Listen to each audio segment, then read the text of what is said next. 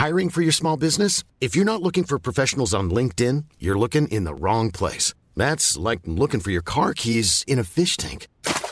LinkedIn helps you hire professionals you can't find anywhere else, even those who aren't actively searching for a new job but might be open to the perfect role. In a given month, over 70% of LinkedIn users don't even visit other leading job sites. So start looking in the right place. With LinkedIn, you can hire professionals like a professional. Post your free job on linkedin.com slash people today.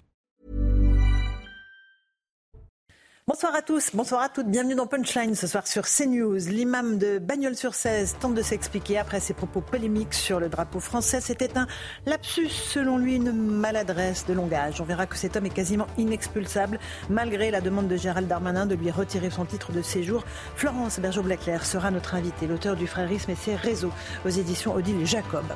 On s'intéressera aussi aux chiffres de la délinquance qui augmentent sur tout le territoire et pas seulement dans les grandes villes. Les policiers disent faire le maximum mais ils regrettent le décalage entre leurs actions et les sanctions réellement demandées par la justice. Enfin, on verra qu'on marche littéralement sur la tête à Paris. Bon, voilà, vous le saviez. Mais tout de même, l'adjoint à la culture ne voit aucune objection à ce que les vendeurs à la sauvette et les joueurs de bonneto qui arnaquent les touristes restent au pied de la Tour Eiffel à 156 jours des Jeux Olympiques. Cela promet Paris risque de ne pas être toujours magique. Voilà pour les grandes lignes de nos débats ce soir. On en débat dans un instant, évidemment, mais d'abord c'est le rappel des titres de l'actualité de 17h avec Simon Guillain. Nouveau féminicide à Montpellier. Un homme a tué par balle son ex-épouse dont il était divorcé depuis 2016. Le drame a eu lieu sur le parvis du tribunal de Montpellier en début d'après-midi. L'homme âgé de 72 ans s'est ensuite suicidé, a indiqué le procureur de la République cet après-midi. Ils avaient rendez-vous devant le juge des affaires familiales. Un homme d'une vingtaine d'années a été tué par balle à Avignon. Le drame s'est produit hier soir vers 23h30 près d'un point de deal dans le sud de la ville. Une voiture pouvant correspondre à celle du ou des tireurs a été retrouvée incendiée dans une commune voisine. Et puis le chef du Hamas, Ismaël Agnier, est arrivé au Caire en Égypte pour discuter d'une nouvelle trêve dans la bande de Gaza. C'est ce qu'a fait savoir cet après-midi le groupe terroriste palestinien. Pendant ce temps, l'armée israélienne continue de pilonner le sud de la bande de Gaza. Et les États-Unis ont mis leur veto à un projet de résolution du Conseil de sécurité de l'ONU exigeant un cessez-le-feu immédiat, Laurence beaucoup Simon Guillain pour le rappel des titres de l'actualité. On vous retrouve à 17h30. Nous sommes avec Rachel Kahn. Bonsoir Rachel. Merci d'être là avec Alexandre Devecchio du Figaro. Bonsoir. François Pupponi, ancien député. Bonsoir Laurence. Et Florence Berger-Blaclair, je l'annonçais, anthropologue. Merci d'être avec nous, madame. Sabrina Medjeber est également là, essayiste et sociologue. Bonsoir, Bonsoir. On va évidemment évoquer euh, le cas de cet imam de Bagnols sur 16 qui a dû attirer votre attention, madame Berger-Blaclair. Il a tenté de se justifier aujourd'hui des propos qu'il a tenus dans une vidéo qui est devenue virale. Vous rappelez qu'il disait que les drapeaux tricolores euh, n'avait aucune valeur autre que satanique, notamment auprès d'Allah. Il plaide aujourd'hui le lapsus, l'erreur de langage. On va voir avec Marie-Liesse Chevalier euh, où en est la situation et je vous passe la parole ensuite. Accusé de propos anti-français lors de prêches. On n'aura plus tous ces drapeaux tricolores qui nous gangrènent, qui nous font mal à la tête, qui n'ont aucune valeur auprès d'Allah. La seule valeur qu'ils ont, c'est une valeur satanique. Cet imam tunisien est dans le viseur du ministre de l'Intérieur. Majoub Majoubi, imam de Bagnols-sur-Cèze dans le Gard et vice-président du conseil départemental du culte musulman, devrait perdre son titre de séjour. C'est en tout cas ce qu'a demandé Gérald Darmanin. Interrogé, l'imam a concédé un lapsus. C'est un propos qui a dépassé ma pensée. Je parlais d'une toute autre situation qui n'avait rien à voir avec la France ou le drapeau tricolore. Je comprends que ça ait pu choquer. C'est un lapsus. Moi, je ne sors pas de l'ENA ni de la Sorbonne. Jérôme Bonnet, préfet du Gard, ne croit pas à ces explications. Il parle de propos régulièrement problématiques et d'une mauvaise gestion de la mosquée plusieurs dizaines de minutes de prêche qui ont été analysées par les services spécialisés et qui recèlent bien d'autres choses que ce, pseudo-lapsus. Euh, là, il se trouve que les prêches qui ont été euh, publiées, puisqu'ils ont été publiés au mois de février, euh, comportent effectivement plusieurs passages qui sont très problématiques et, à mon sens, tombent sous le coup de la loi. Ce sera à l'appréciation du parquet. Cette demande d'expulsion s'inscrit dans la volonté du gouvernement de lutter contre l'islam radical et politique. Euh, Madame Bergeau-Blaclair, euh, vous, vous dites quelque chose qui m'intéresse beaucoup, c'est pour ça que je voulais que vous veniez. Vous dites, c'est pas à l'homme, euh, il ne faut pas s'en prendre à l'homme, il faut s'en prendre à, ses idées. Parce que, comme le dit le préfet, là, certains de ses propos tombent sous le coup de la loi. c'est vraiment les idées qui ont désormais inondé certaines mosquées dans notre pays? Oui, je le, crois. Et quand il parle de lapsus, c'est bien un lapsus révélateur. C'est-à-dire qu'il y a dans son inconscient le, drapeau tricolore, Pour autant, dans la situation de communication, il parle donc de, je crois, de, de, la Coupe euh, africaine des Nations, voilà, la Cannes, et mmh. donc il, il, évoque les drapeaux euh, multicolores, c'est ce qu'il voulait dire, euh, qui créent en fait des dissensions entre les musulmans qui devraient être tous frères. Et c'est quand même le, passage est quand même un petit peu tronqué parce que ce mmh. qu'il dit, et en réalité, ça va beaucoup plus loin que la simple détestation du drapeau français. Il, il dit toutes les gouvernances vont chuter c'est fini, Amdoulillah. On n'aura plus tous ces drapeaux tricolores, donc multicolores, qui nous gangrènent, nous font mal à la tête, qui n'ont aucune valeur auprès d'Allah. La seule valeur qu'ils ont, c'est une valeur satanique. Tous ces drapeaux qu'on lève dans les matchs et on crie, on mhm. tape le musulman sur ta tête et on l'insulte de tous les noms, etc. Ça, c'est vraiment le prêche hein, dans son intégralité que vous avez sous les yeux. Voilà, c'est ça. Mhm. Et cet extrait-là, il dit quoi? Il dit euh, le problème de notre unité euh, en tant que musulmans, c'est ce sont les, États-nations. La seule nation qui mhm. existe, c'est l'Oumma. Et ce qu'il défend, c'est ça. Euh, alors il parle du Satan, etc. Mais il est effectivement dans un univers mhm. religieux. Et l'Ouma, c'est la nation islamique, c'est ça C'est ça. Euh, et donc il faut l'entendre comme un discours religieux. Pour autant, il ne faut pas considérer que c'est un discours allégorique. C'est un discours mhm. euh, absolument qui, s'applique de lui-même, littéraliste. Donc il faut le prendre comme tel. Mais je dirais que c'est une circonstance presque aggravante le fait que ce soit euh, qu'il ait voulu parler donc de la, de la disparition des États-nations, mhm. euh, parce qu'on est au cœur là de l'idéologie frériste. Et l'idéologie frériste, c'est cette idéologie adaptée à la, à la, société mondialisée, à la société post-nationale, qui entend donc imposer la société islamique dans le monde. Mhm. Donc ça, c'est vraiment euh, important ce que vous venez de dire. dans les faits, François Pipponi, est-ce que cet imam est expulsable? Parce qu'on va entendre dans un instant Linda Kebab, qui était l'invitée ce matin de Sonia Mabrouk. Ça va être très compliqué. S'il n'y a que ces propos, mhm. Mhm. En plus s'il présente ses excuses, je vois mal comment la justice administrative, si on lui décide de lui retirer cette carte de séjour, peut aller jusqu'au bout. Si le préfet a un dossier plus conséquent, avec des arguments sur plusieurs mois, c'est éventuellement possible. Mais sincèrement, ça va être très compliqué. Il y aura des recours, on sait pas quoi dire. Et puis après, il faut que la Tunisie accepte de le récupérer. Donc ça va être un peu comme euh, on a eu le cas il y a quelques mois. Mhm. C'est un long parcours, mais c'est peut-être aussi la stratégie de Gérald Darmanin de démontrer que juridiquement, on a un mhm. vrai sujet. C'est-à-dire que si on veut expulser, aujourd'hui, la législation en place ne nous le permet pas forcément, y compris lorsqu'on a des propos comme cela. Mhm. Peut-être pour faire encore une fois évoluer la loi. Alexandre Devecchio, votre avis là-dessus? Bah, on va encore se heurter euh, aux mêmes euh, difficultés, mhm. euh, qui sont le droit administratif et ensuite le, droit européen, puisqu'il y aura la, protection de la vie familiale. Il vit en France, il a des enfants, et selon le droit européen, on, peut, on ne peut pas le séparer de sa famille. Mais là, on voit encore une fois qu'on est rentré dans une folie juridique. Il fut un temps, euh, je le, je le, dis parfois, j'ai des grands-parents étrangers euh, qui, étaient étrangers quand ils sont arrivés en France. Euh, ils se tenaient euh, à carreau et à la moindre infraction étaient renvoyés chez eux. Et c'est normal. Et je pense que c'est ce que tous les, les Français considèrent comme normal, y compris les étrangers qui, qui arrivent en France.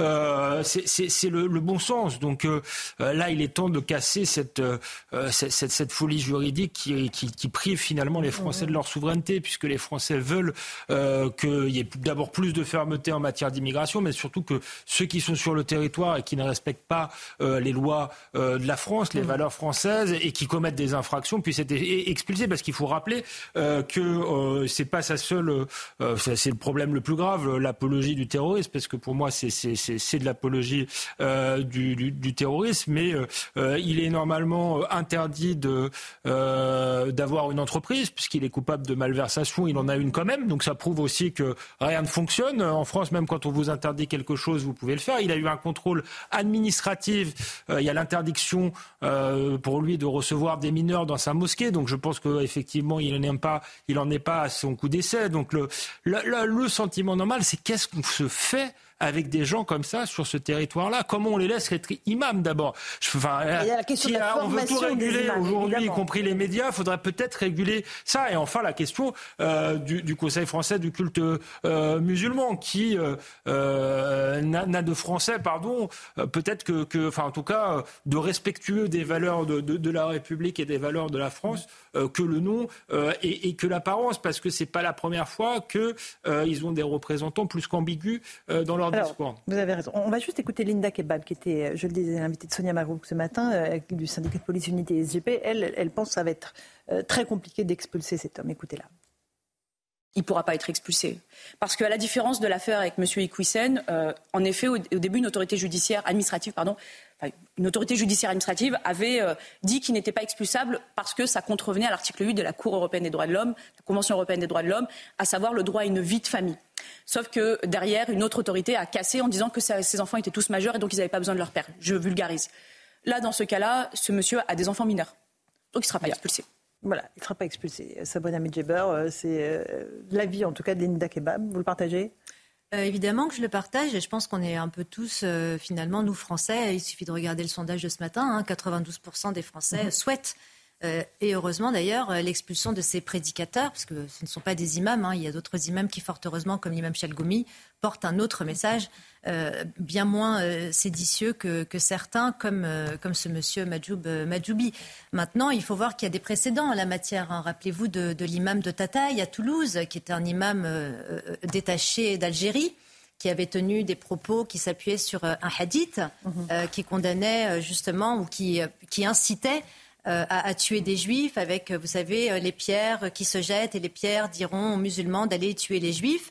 Ce même hadith qui a été euh, repris par l'imam de Boker également, qui d'où il s'en est suivi pardon, une condamnation de huit mois avec sursis. Mhm. Donc en réalité, le problème qui se pose, c'est la faiblesse de la peine. Alors moi, je veux bien qu'on vote des lois contre le séparatisme. Je veux bien qu'on lutte contre l'hydre euh, islamique. Hein. Euh, je rappelle que c'est l'aphorisme du président de, la République dans de son discours euh, au Murau.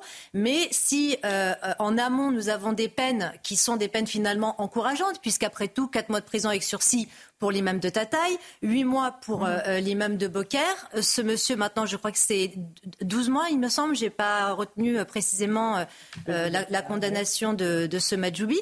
Mais les Français se finissent par se demander finalement, mais quelle est l'exemplarité euh, de la sanction? Après, il est évidemment très compliqué, contrairement à l'affaire de M. Icusen, de pouvoir expulser parce que nous avons encore une fois cette pierre d'achoppement qu'est le droit européen et notamment son article 8 euh, qui euh, préconise la vie familiale, le droit au regroupement et à la vie familiale paisible. François, Juste un mot avant que je il y a, où ça marche, c'est quand les responsables de la mosquée travaillent avec la préfecture en disant là on n'est plus d'accord, on le met dehors. Que le pays d'accueil, il y a eu un immeuble à Villers-Bel qui avait été expulsé au Pakistan tout de suite, qui avait eu des propos, parce que j'allais dire tout le monde est d'accord, le pays d'accueil, la préfecture, euh, les responsables de la mosquée qui ont dit à l'imam faut que tu partes. Quand ça se passe dans ces cas-là, oui, là s'il y a un, imam qui décide d'être un peu rotor, qui prend des avocats, effectivement il sera inexpulsable. Rachel Kahn. Comment est-ce qu'on peut lutter contre ces prêches euh, pleins de haine en réalité? Oui, puis enfin, il y a une. Est-ce que c'est pas l'ensemble des prêches? Euh, On est bien d'accord. Oui, bah oui, bien sûr, mais euh, il y a énormément de choses qui ont été dites peut-être sur, le ton de l'humour malgré l'ambiance. Euh, comme le dit euh, Sidney Azoulay, euh, il y a l'entrée du record du lapsus le plus long de l'histoire, 2 minutes 30, 10 minutes, vous avez dit. Non, mais vous avez... Je crois que ça fait 15 minutes, 20 minutes. Mais merci d'avoir exprimé, parce qu'il y a quelque chose qui est très dérangeant à chaque fois, c'est les gens qui se revendiquent d'être sans frontières. ces citoyens du monde, ces personnes qui nous disent non, on supprime les drapeaux. Voilà ce que ça fait. En fait, c'est une attaque à la souveraineté. Si je peux parler du continent africain, c'est comme ça qu'il y a eu l'ensemble de l'islamisation de l'Afrique. Nous sommes mhm. tous frères, ce qui permet en réalité de rentrer dans notre République. Et effectivement, moi, je regrette parce que c'est un message qui insuffle sur les réseaux sociaux et que finalement, cette idéologie, elle imbibe nos plus jeunes. On est dans mhm. des territoires perdus de la République numérique contre laquelle il faut lutter. Le discours des Mureaux, c'était en 2020. Ça fait mhm. déjà 4 ans. Qui s'en rappelle Qui se rappelle de ce discours? Mais ça fait 40 ans que la souveraineté française s'est transformée en chapelle communautaire dans ces quartiers. Hein. Je veux dire, aujourd'hui, euh, euh, c'est Bossuet qui, disait euh, Dieu ce, ce des hommes, des, hommes qui chérissent, les causes dont, qui déplorent les, causes, dont chérissent les, causes. Voilà, c'était ça. Et euh, finalement, j'ai pas tout compris de votre citation là. Elle n'était pas hyper claire. je vais vous le dire gentiment. C'est là qui déplore les conséquences dont il chérisse les causes. Voilà, voilà ça. et donc finalement, c'est 40 ans et, l'ouvrage de Madame Berger-Blackler le, le montre parfaitement bien avec une rigueur implacable. C'est-à-dire que c'est un communautarisme qui s'est méthodiquement organisé. Si on prend l'exemple de l'Algérie, euh, ces imams algériens, alors on sait que c'est Charles Pasqua qui, à l'époque euh, du, Front islamique du salut, ne savait pas comment faire. Absolument, celui-ci est tunisien. Mais euh, à cette, avant je voulais, je voulais dire Charles Pasqua. Il faut savoir que l'Algérie, après l'indépendance, elle a créé, elle a imposé l'amicale euh, des Algériens, mais pas seulement en France, mmh. dans toute l'Europe, parce qu'il y avait ce rapport de force de l'installation de la diaspora. Et petit à petit, avec à l'époque les cassettes que ce qu'on appelle les chibénis euh, écoutaient, eh bien, ils ont infusé ce discours-là qui était prôné par les autorités algériennes, à savoir penchez-vous sur la religion, faites apprendre euh, l'arabe euh, à vos enfants, etc. Ce qu'appelle euh, Madame Berger-Blacker dans son précédent ouvrage la halalisation des mœurs. Mhm. Et aujourd'hui, alors je ne vais pas vous faire une synthèse de, de tout le parcours, on va dire, euh, de, l'islamisation de, ces quartiers. Aujourd'hui, on a l'impression qu'on découvre avec stupeur ce mm. dont sont capables euh, ces imams. Mais c'est un travail qui a été méthodiquement organisé depuis des années, depuis des années et dont il est impossible aujourd'hui de répondre parce que ça voudrait dire qu'il faudrait judiciariser la conscience et la liberté d'expression. C'est précisément ce que vous dites, la, polémique qui avait soulevé justement l'affaire de Monsieur Bocquet, de l'imam de Beaucaire. C'est précisément vous, ça. Vous dites, Florence Berger-Blaclair, qu'on peut répondre à ce type de prêche par l'intelligence. Ça veut dire quoi l'intelligence, Madame Berger-Blaclair C'est très vaste. Ça, veut dire qu'il ne faut pas les prendre pour des idiots. Mmh. Euh, et ça veut dire que ce monsieur a effectivement euh, dérapé. Euh, mais c'est ce qu'il raconte, ce, ce qu'il nous a dit là, c'est ce qu'il raconte tous les jours dans ses prêches. Euh, seulement, il l'a rendu public. Hmm. Euh, ou quelqu'un l'a rendu public. Je ne sais pas d'où est, cette source. Oui, parce que la, vidéo est prise de tellement près qu'il ne peut pas, pas savoir qu'il est filmé. Et donc, vous avez un certain nombre d'autorités euh, religieuses. Abdallah Zekri, je crois, qui est intervenu. Tarek Oubou, en disant mais il dit n'importe quoi, etc. en réalité, ils ont un problème non pas avec le fond, mais avec la forme. Pourquoi a-t-il dit quelque chose qui généralement reste dans la communauté et qu'on se dit qu'entre nous? Et je pense que c'est ça qui fait qu'il a été lâché. Euh, maintenant, c'est pas parce qu'on va l'expulser qu'il n'y en aura pas 10 000 derrière. C'est ça qu'il faut vraiment bien comprendre. Et là, je ne parle pas que des imams, parce qu'il y a des imams, bien sûr, mais il y a aussi les prêcheurs sur Internet, vous en avez plein, ou euh, des moralisateurs ordinaires qui vous disent ce qui est halal et ce qui n'est pas halal, comme ça tous les jours. Donc je pense qu'il faut faire attention de ne pas trop mettre l'accent sur les expulsions. C'est, je dirais, anecdotique. C'est anecdotique. Ce, ce, à quoi il faut s'intéresser, c'est à l'idéologie qui les amène à dire des propos comme ça. Mm. Et c'est pour ça que je crois qu'il n'y aura pas de solution politique, il n'y aura pas, il y aura des solutions citoyennes. Parce que quand je vais euh, présenter mes livres un petit peu partout en France, il y a une chose qui m'a frappée, c'est que tout le monde a une histoire sur l'islamisme à raconter, que ça touche lui-même, sa sœur, sa son, son mm. beau-père, ou etc. Donc je crois qu'il faut donner aux citoyens euh, des armes de compréhension. Comment ça marche Des armes intellectuelles, hein, parce qu'il faut être très clair. Hein, voilà. Oui, bien sûr. De compréhension.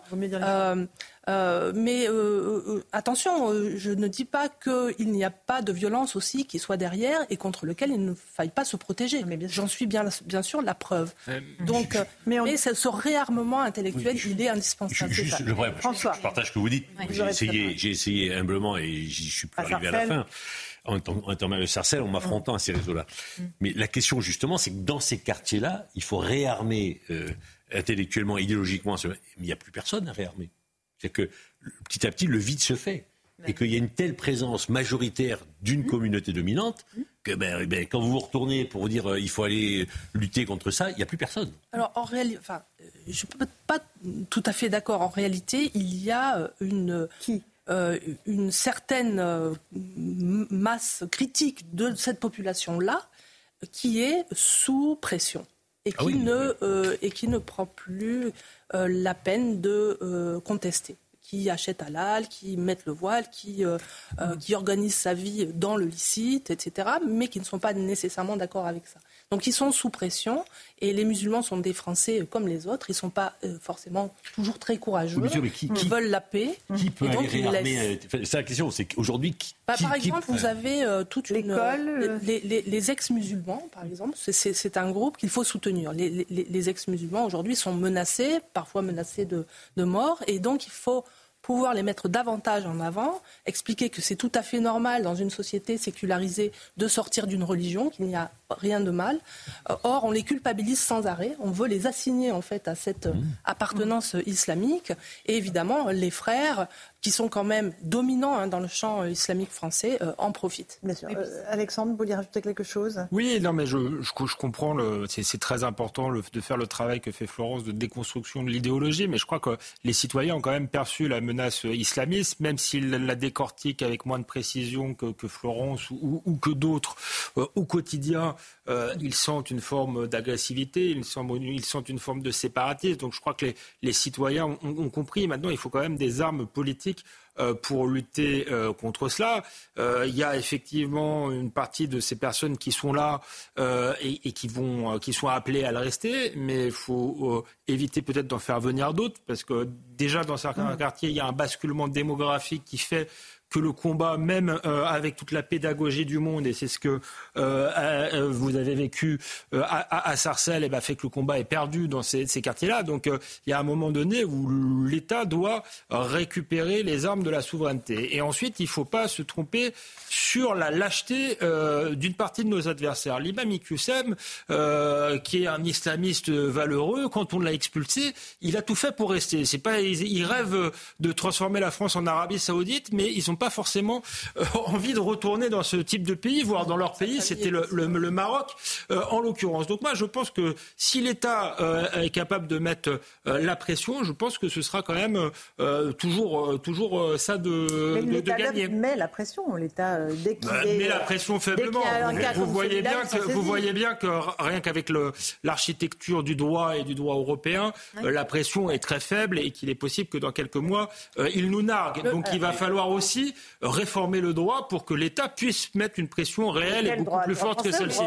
Le problème, c'est une forme d'islamisme légaliste, c'est-à-dire qui agit à l'intérieur des Mais C'est pour ça que je dis qu'il faut revoir le droit pour se doter les armes politiques. Euh, quand, quand vous allez euh, dans une université, que vous mettez le voile intégral, que vous faites quelques prières, etc., ça peut paraître euh, anecdotique à la plupart des étudiants, mais c'est c'est délibéré, c'est une volonté, et c'est comme ça d'ailleurs que les islamistes se sont toujours imposés dans les sociétés, c'est par les campus universitaires. Mhm. Donc cette habituation, et là on, sait, hein, depuis 20 ans, les, territoires de la, de la, perdus de la République, c'était il y a 20 ans, c'est exactement la même chose, mais en beaucoup plus disséminé sur le territoire, avec cette, euh, cette idée que finalement, bon, on s'est habitué, et en particulier chez les jeunes.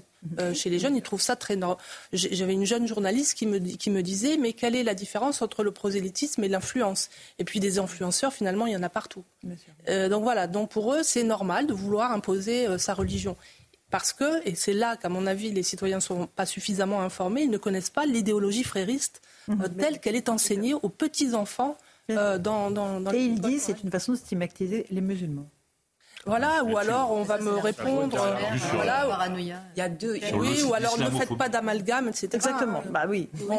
mais ça, c'est fait pour endormir. Oui, tout à fait. Mais je crois qu'il y a deux champs dans la pédagogie. Le premier, c'est celui-ci, c'est-à-dire la pédagogie de, de, connaître en fait cette cette volonté politique en réalité et l'autre, c'est sur la citoyenneté et nos fondamentaux républicains, parce que d'un autre côté, quand on se bat pour ces fondamentaux, les Lumières, ce sont, c'est une guerre contre les Lumières, c'est une guerre contre l'humanisme, c'est une guerre contre l'histoire, c'est une guerre contre le, voilà, contre le droit.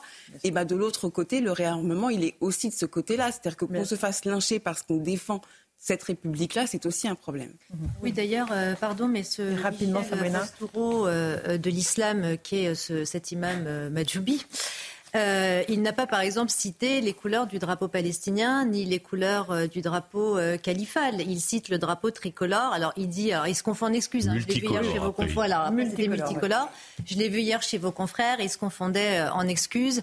Euh, évidemment parce que Rachel l'a pointé du doigt, absolument la, la réalité euh, de son projet qui est tout, évidemment, sauf d'appartenir à la République française par euh, la doctrine qu'il érige, qui est de la doctrine, encore une fois, unique, qui est la, la doctrine qui doit transcender la citoyenneté française parce que l'islam c'est pas seulement un livre sacré, c'est pas seulement un dogme, c'est pas seulement une liturgie, c'est également une civilisation. Et, et cette civilisation elle comprend des habitus et une projection de soi dans l'identité collective qui est celle de la communauté des musulmans. Donc ça, le travail est très difficile. Merci à vous, Florence Bergeau-Blaclair, d'être venue. Le frérisme et ses réseaux, l'enquête avec une préface de Gilles Kepel, cette audition aux éditions Odile Jacob. Merci d'être venu pour faire le point sur ce dossier. On fait une pause, on se retrouve dans un instant euh, dans Punchline sur CNews. On va parler de sécurité avec les policiers. À tout de suite.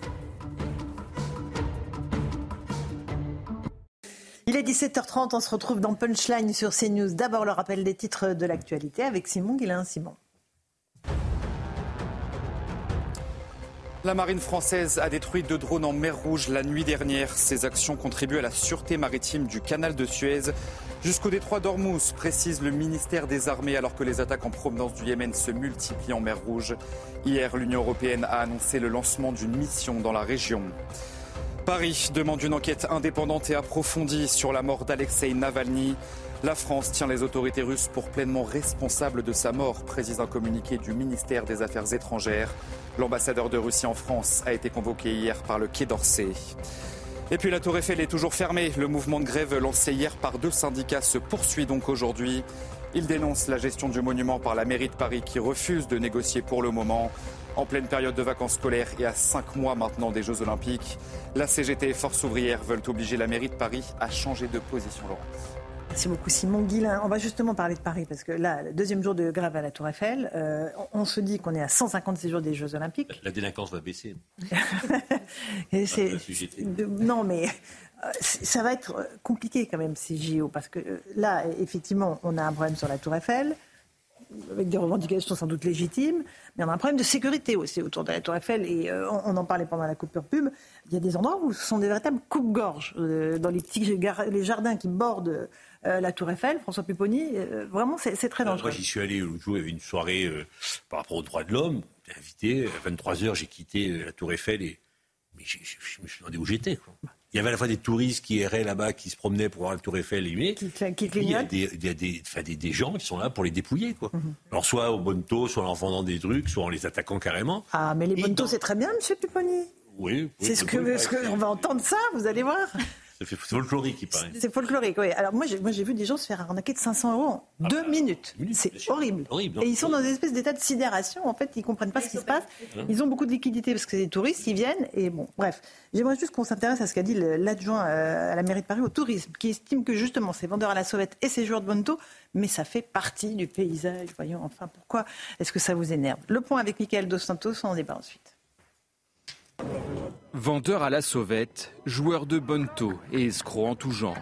Au pied de la tour Eiffel, la police les traque chaque jour pour protéger les touristes. Des arnaques que Frédéric Ocard banalise. Dans le Parisien, l'adjoint au tourisme à la mairie de Paris semble apprécier le décor. Ça fait quasiment partie du paysage. Si vous arrivez au pied de la tour Eiffel et que vous n'avez pas un joueur de bonneto et un vendeur à la sauvette, il vous manque quelque chose. Ces deux dernières années, le Champ de Mars a été le théâtre de faits graves. Des agressions sexuelles, des viols et des vols avec violence. Mais là encore, la mairie de Paris minimise cette insécurité. Le Champ de Mars est un condensé de ce qu'on peut voir à Paris, mais ce n'est pas une zone de délinquance forte. Demandez au préfet de police, il y en a davantage à Châtelet, à Gare du Nord. Du côté des touristes, l'inquiétude est grandissante. Beaucoup prennent leurs précautions dès leur arrivée dans la capitale. Je mets mon sac devant pour me protéger des pickpockets. Je viens de voir un homme se faire voler 200 euros. On lui a fait croire qu'il pouvait gagner. Il faut faire attention dans le métro, les lieux touristiques. Il y a beaucoup de pickpockets. Chaque jour, 100 à 200 policiers, des gendarmes et des CRS sont mobilisés sur le champ de Mars à Paris. Voilà, je, trouve vraiment que c'est absolument hallucinant ce type de discours. Ah, c'est sûr qu'il va vous manquer quelque chose, c'est de l'argent, hein, et euh, parce qu'ils se font véritablement raqueter. Les gens. C'est de l'arnaque. C'est de la... non, mais c'est du racket. C'est du racket. Le bonto, c'est du racket. Hein. vous volez votre argent. Mhm. Et puis pareil pour les vendeurs à la sauvette, on vend des trucs qui sont voilà, en plus par des gens qui sont exploités par des réseaux. Hein, c'est pas... Évidemment, évidemment. Mais ça commence euh, à la Tour Eiffel, mais ça commence dans les gares ou les aéroports. Quand vous arrivez en France, moi ce qui est décidère quand on arrive gare de Lyon ou à, ou à Orly, c'est les, faux taxis. Quoi. Ils vous attendent et puis ils vous agressent. Enfin, si vous voulez pas monter dans un taxi, ils vous engueulent. Ah oui ah bah, Et pourquoi tu veux pas? Ben, j'ai pas Non, je veux pas. Vous parlez des tuk-tuk là? Non, non, non, non. Ah non, des, il y a aussi des tuk-tuk, mais on est, des taxis, des taxis qui, en fait, il ah faut faire la queue pour les vrais taxis. Et puis il y, a des taxis qui vous prennent. Vous je t'amène tout de suite, moi, viens, viens. Et puis des clandestins. Non, parce qu'on a l'impression que c'est un sujet parisien, mais c'est pas un sujet parisien. C'est la France en fait. C'est l'image qu'offre la France euh, aux touristes. On rit de ses propos parce qu'il sont, euh, il a l'air de relativiser, mais en fait, il fait un aveu incroyable. Ça fait quasiment partie du paysage. Donc, euh, effectivement, moi, ça, quand, quand, on voyageait dans les pays du, tiers-monde, ça faisait partie du paysage. Et là, on a l'impression que ça fait pas que la France est, est en train de devenir un, pays du tiers-monde. C'est ce qu'il nous annonce. Et en plus, il nous, il nous dit sa justification. C'est, oh, c'est pas très grave, à la Tour Eiffel, il y a pire, il y a pire à, Châtelet.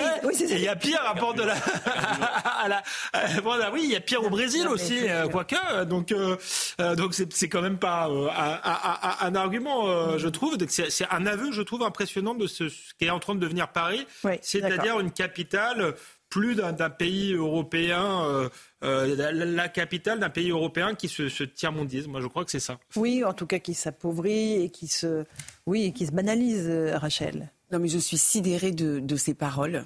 et puis, ça nous montre aussi en creux l'état de la, de la parole politique. C'est-à-dire qu'en fait, on constate quelque chose, on est sur le réel et on a un élu, un responsable politique qui nous explique très précisément l'inverse et que finalement d'avoir des truands c'est une très bonne chose et que bientôt ces truands seront inscrits au patrimoine mondial de l'humanité quoi. Donc c'est-à-dire je suis sidérée. Et par ailleurs dans ce quartier-là, on vient d'avoir un attentat à Bir Hakeim et Tour Eiffel etc. Donc on nous parle d'un espace qui serait paisible, un espace de de carte postale en somme moins pire que Châtelet. Effectivement, c'est un argument, argument terrible, terrible.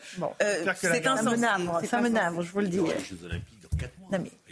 et imaginez que, tout soit en grève aussi. Que, que tout soit en grève, que tous les monuments soient en grève. Non, mais les, en grève, les touristes vont arriver. Quoi. Ils vont se faire... Des milliers de touristes. Ça va des millions, ça va se faire dépouiller. Millions Ça va être compliqué. je, je, suis assez impressionné. Alors, moi, je ne comprends pas, y compris Châtelet, Gare du Nord, la police fait son travail. On il y a un moment de laisser en, permanence ces gens dealer euh, la volée des touristes un peu dans l'impunité générale, parce qu'ils reviennent. Bon, et le soir, il n'y a plus personne. Enfin, moi, j'ai pas eu beaucoup de policiers. non, il faut, il faut savoir que oui, Madame, Rachida Dati, euh, elle se bat contre Madame Hidalgo. Euh, elle est devenue ministre en même temps, c'est moins facile. Hein. Alors, mais préalablement, hein, avec euh, le, maire du 15e, pour justement euh, euh, faire en sorte que cette zone du Champ de Mars, qui est une zone extrêmement touristique, soit évidemment beaucoup moins criminogène. Et elle n'a jamais reçu de réponse positive de la maire de Paris. Donc c'est bien la preuve, encore une fois, que Madame Hidalgo est empêtrée dans, son idéologie excusatoire de, la criminalité, dans sa stratégie de banalisation euh, de la violence et de la criminalité dont les, touristes payent le prix fort. Il y a eu l'année dernière presque six viols, il me semble, hein, mm. euh, sauf erreur de ma part, six viols de touristes euh, aux abords du, Champ de Mars. Donc cet élu qui, encore une fois, mais à l'image, pardon, mais de cette gauche pas, pas, d'amalgamiste, je vais y arriver, est complètement hors sol, est complètement décorrélé, déconnecté de la réalité que non, non, seulement subissent les Parisiens au quotidien, de jour comme de nuit, hein, parce que c'est pas le Champ de Mars, c'est pas simplement la nuit, hein, c'est également la journée. Moi, je peux vous dire qu'en tant que femme, je ne vais pas me promener seule euh, aux abords du Champ de Mars. Le problème, c'est que les touristes, ils arrivent avec l'image d'Emily in Paris, donc ils se disent, voilà, c'est le métro, c'est aérien, il y a des terrasses, et, puis la réalité, c'est voilà, c'est quand on se cogne. C'est quand on se cogne à la réalité, mais qu'est-ce qu'on a euh, en face comme réponse politique Des tweets de ce type-là qui vous, mais qui vous consignent à vous habituer à la délinquance, parce que la délinquance, eh bien, ça doit faire partie de votre habitus de vie, mais on marche sur la tête. Bon, alors on va écouter Sandra Busson sur euh, justement le fait que la délinquance augmente sur tout le territoire français, pas seulement dans les grandes villes, pas seulement Paris, euh, Lyon, Marseille, mais aussi sur tout le territoire français. Euh, elle, elle, nous explique ça tout de suite avec les chiffres du ministère de l'Intérieur. Sandra.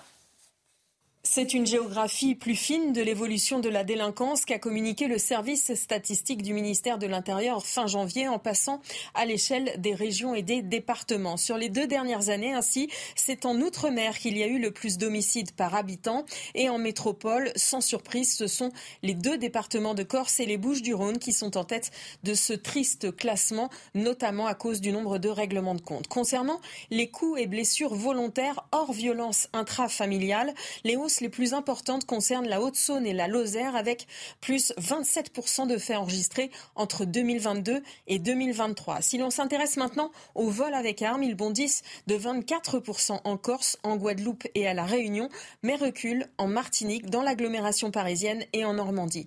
Enfin, il faut noter que les vols violents sans armes, qui sont en baisse au niveau national, connaissent une forte diminution de plus de 20% à Paris, en Indre-et-Loire, dans la Nièvre, le Rhône et l'Eure. En revanche, ils sont en hausse de plus de 56% en 2023 dans le Gers, le territoire de Belfort, les Hautes-Alpes, l'Orne et la Charente.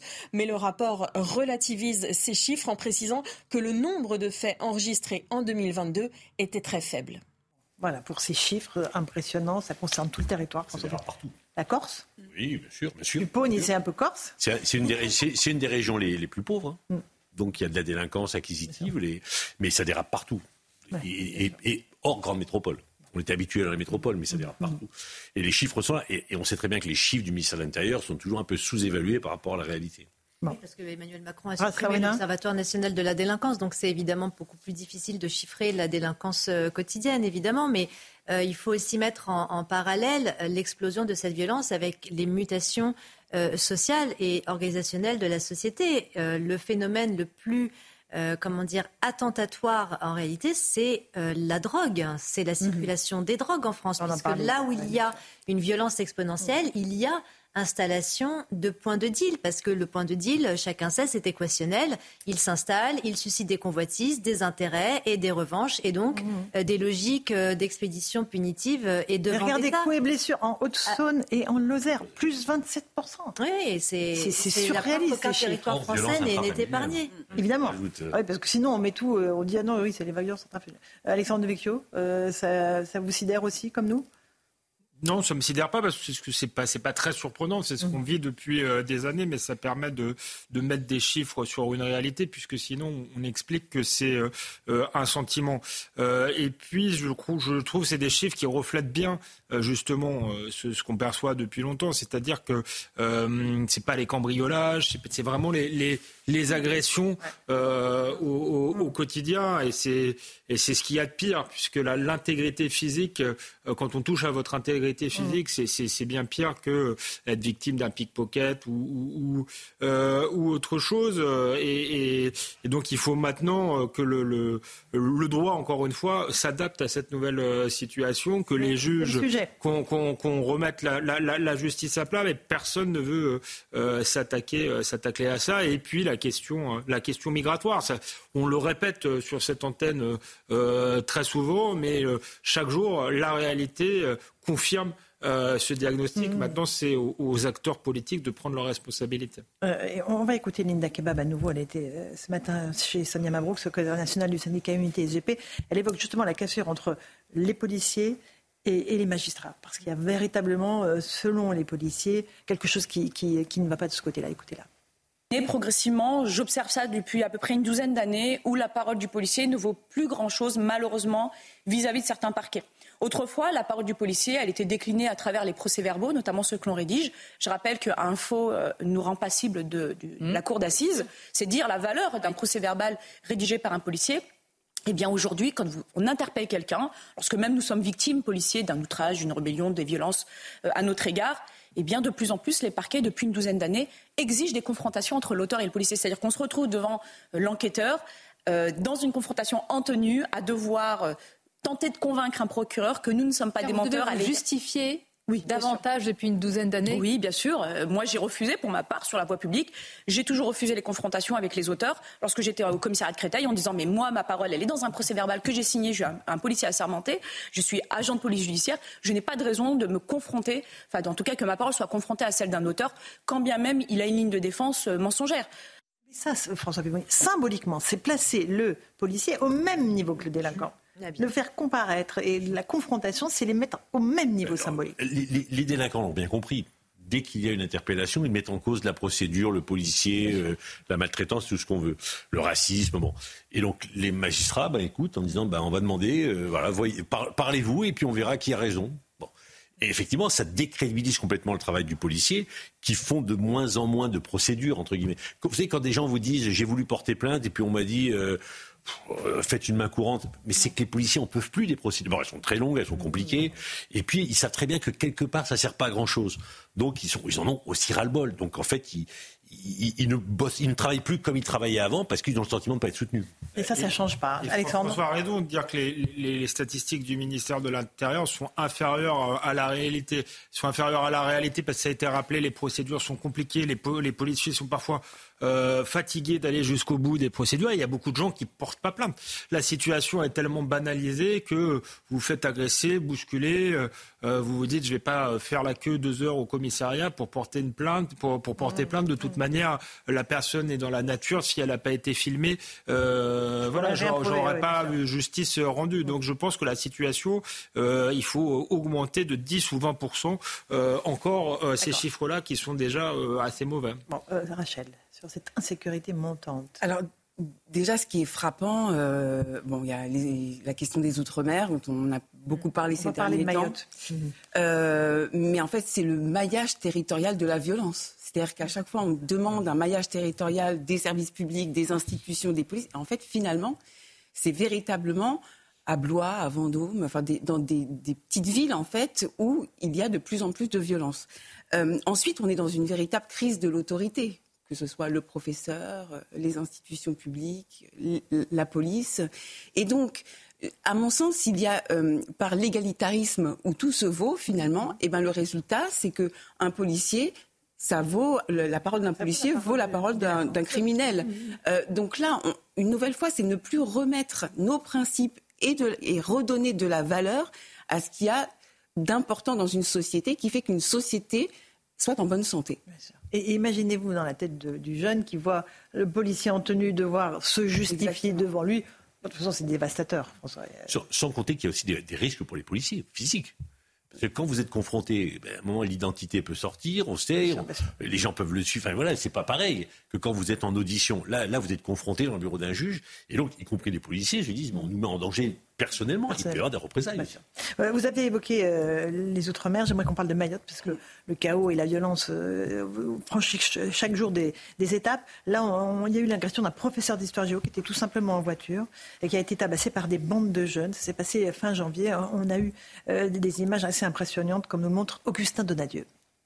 Sur ces images, Gérard est encore choqué, sonné par la violence des coups qu'il a reçus quelques minutes auparavant. Professeur d'histoire-géographie sur l'île de Mayotte où il réside depuis 14 ans, c'est sur le chemin de son lycée le 29 janvier dernier en fin de matinée qu'il est attaqué, passé à tabac par des voyous, puis dépouillé par une bande de jeunes de 10 à 13 ans. Son frère, qui peine à joindre les secours, interpelle le préfet. Monsieur le préfet, donc euh, mon frère, il est là, ils l'ont agressé, ils ont tout simplement saccagé sa voiture, et, euh, là, il perd son sang, on appelle mais tout le monde, personne ne veut venir. Personne ne veut venir. L'homme de 62 ans qui se verra prescrire 20 jours d'ITT souffre d'un enfoncement de la boîte crânienne, d'un traumatisme crânien, d'une baisse de l'audition et d'un trou dans le bras dû à une barre de fer. Oui, c'est la barre de fer. La barre de fer est dans la voiture. Donc il ne faut pas toucher la barre de fer parce qu'il y a leur ADN. Cette agression, aussi violente qu'elle est, n'est pas exceptionnelle pour ce policier local ce professeur a subi euh, ce que malheureusement ce que bon nombre de, personnes subissent sur, sur ces territoires. C'est-à-dire qu'il est tombé sur, euh, sur un guet-apens, sur euh, des individus qui, ont décidé d'en découdre. Mais ce genre d'agression, c'est quotidien ici hein, sur, sur le territoire. Selon la dernière enquête de l'INSEE, 52% des Mahorais se sentent en insécurité dans leur quartier. Ce qui est insupportable, c'est non seulement l'agression, mais le temps que les secours arrivent, parce qu'ils ne veulent pas venir. ils ne veulent pas, parce qu'ils sont parce qu'ils ont peur. Parce que même on peur. Qu'ils viennent accompagnés de gendarmes. il a fallu requérir les gendarmes, que les gendarmes viennent à l'hôpital euh, accompagner des secours pour le soigner. Ça a mis plusieurs heures. Et il s'est fait frapper. il a failli mourir, il aurait pu mourir. Et ensuite, il y a des gamins qui sont arrivés pour le dépouiller, qui l'ont tout pris les, papiers, les, tout, enfin il n'y a plus rien. Et donc là, il a décidé, on parlait hier, il a décidé de quitter Mayotte et de, rentrer en métropole. Mais juste voilà, c'est un professeur qui rentrait chez lui et ça fait 14 ans qu'il était à Mayotte.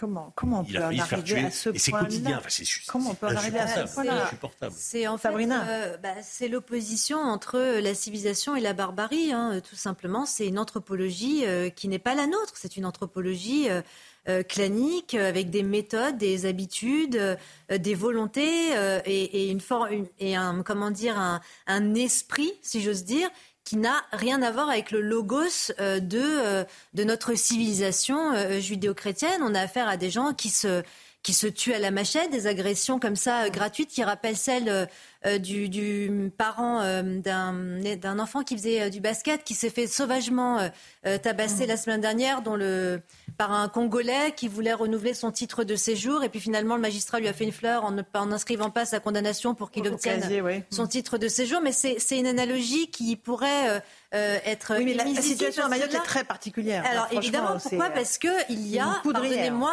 c'est exactement ça, ma chère Laurence. Pourquoi? Parce qu'encore une fois, c'est une immigration qui arrive euh, sauvagement, qui agresse les Mahorais. Et je, rappelle les, formidables euh, mots d'Estelle Youssoufa lorsqu'elle elle déclinait précisément cette assignation, absolument, euh, de cette causalité entre pauvreté et violence. Non, les Mahorais, ce ne sont pas des gens euh, des CSP++, et pourtant ils vivaient sous citoyens absolument. Alors, évidemment, ils sont citoyens français, mais ils, subissent, ils subissent les affres de cette immigration mortifère euh, et, et, contre laquelle, évidemment, alors, euh, comment dire, Gérald Darmanin tente de lutter, mais n'arrivera pas à endiguer parce que la violence gratuite, c'est pas simplement factuel parce que l'immigration arrive, c'est parce qu'elle est installée et qu'elle continue de perpétuer cette violence. Mhm. Rachel, vous voulez rajouter quelque chose Oui, parce qu'on parle souvent, de, on, parle souvent, on a beaucoup parlé de la question euh, droit du droit du sang, droit du sol, et notamment la question de l'indivisibilité de notre République et de mhm. nos lois c'est par rapport à ce que l'on voit là qu'il devrait y avoir cette indivisibilité et notamment que les services de secours puissent assister, assister les personnes. Non, mais c'est dingue. C'est-à-dire qu'on inverse en fait le principe d'indivisibilité et l'urgence, c'est pour que les Maoris puissent accéder à la civilisation et à la citoyenneté. Et à l'eau potable aussi, euh, accessoirement à la sécurité, vous avez raison. Mais là, le, symbole est terrible. C'est un prof d'histoire, en plus que ça charrie. Euh, le, prof d'histoire, d'ailleurs, c'était euh, quand les, islamistes ont, visé euh, Dominique, Bernard, euh, il, avait visé parce que le terrorisme l'a même justifié, parce que justement ça participait de la, cohésion nationale. Donc c'est un prof d'histoire qui est obligé de quitter un territoire. Donc mhm. c'est la civilisation qui recule et qui est obligée de, s'enfuir parce que l'État voilà, n'est plus garant de l'ordre de, et de, et de l'intérêt général sur à Mayotte, mais peut-être aussi euh, déjà en France dans certains territoires perdus de la République et peut-être de plus en plus euh, de, demain. Euh, et, vous avez raison de dire que c'est un, problème de civilisation parce que voler quelqu'un c'est une chose, mmh. mais on a connu des mafias qui, qui, étaient très violentes entre elles, entre mmh. voyous, mais qui tenaient, je caricature un peu, le sac d'une grand-mère. On n'est pas obligé pour voler quelqu'un de le rouer de le rouer de coups. Donc là, il y a une volonté d'imposer euh, un ordre autre. Euh, euh, je ne sais pas si c'est une civilisation autre ou une non-civilisation, mais en tout cas un ordre barbare et clanique, comme ça a été très bien décrit. Bon, allez, petite pause. On va se retrouver dans un instant dans Punchline sur CNews et sur Europe 1. On va reparler des agriculteurs parce que la tension monte. On est à quelques jours, maintenant c'est samedi, le salon de l'agriculture. Ils ne lâchent rien. Et, sérieusement, ils veulent vraiment montrer leur colère au président de la République. On en débat dans un instant. À tout de suite.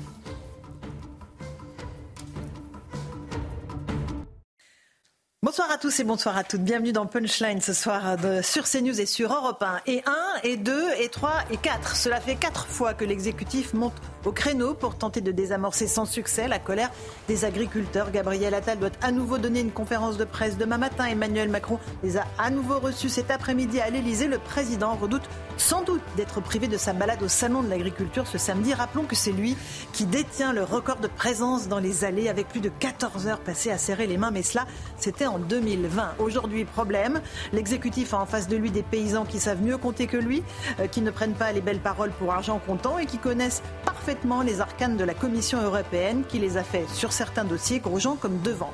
Alors s'il n'est pas souhaitable, bien sûr, que les noms d'oiseaux fusent et s'il faut que le respect républicain soit au rendez-vous, c'est indispensable. Il n'est pas certain que les portes du salon s'ouvrent aussi facilement que d'habitude, car comme vous le savez, chat échaudé craint l'eau froide. On va en débattre ce soir dans Punchline.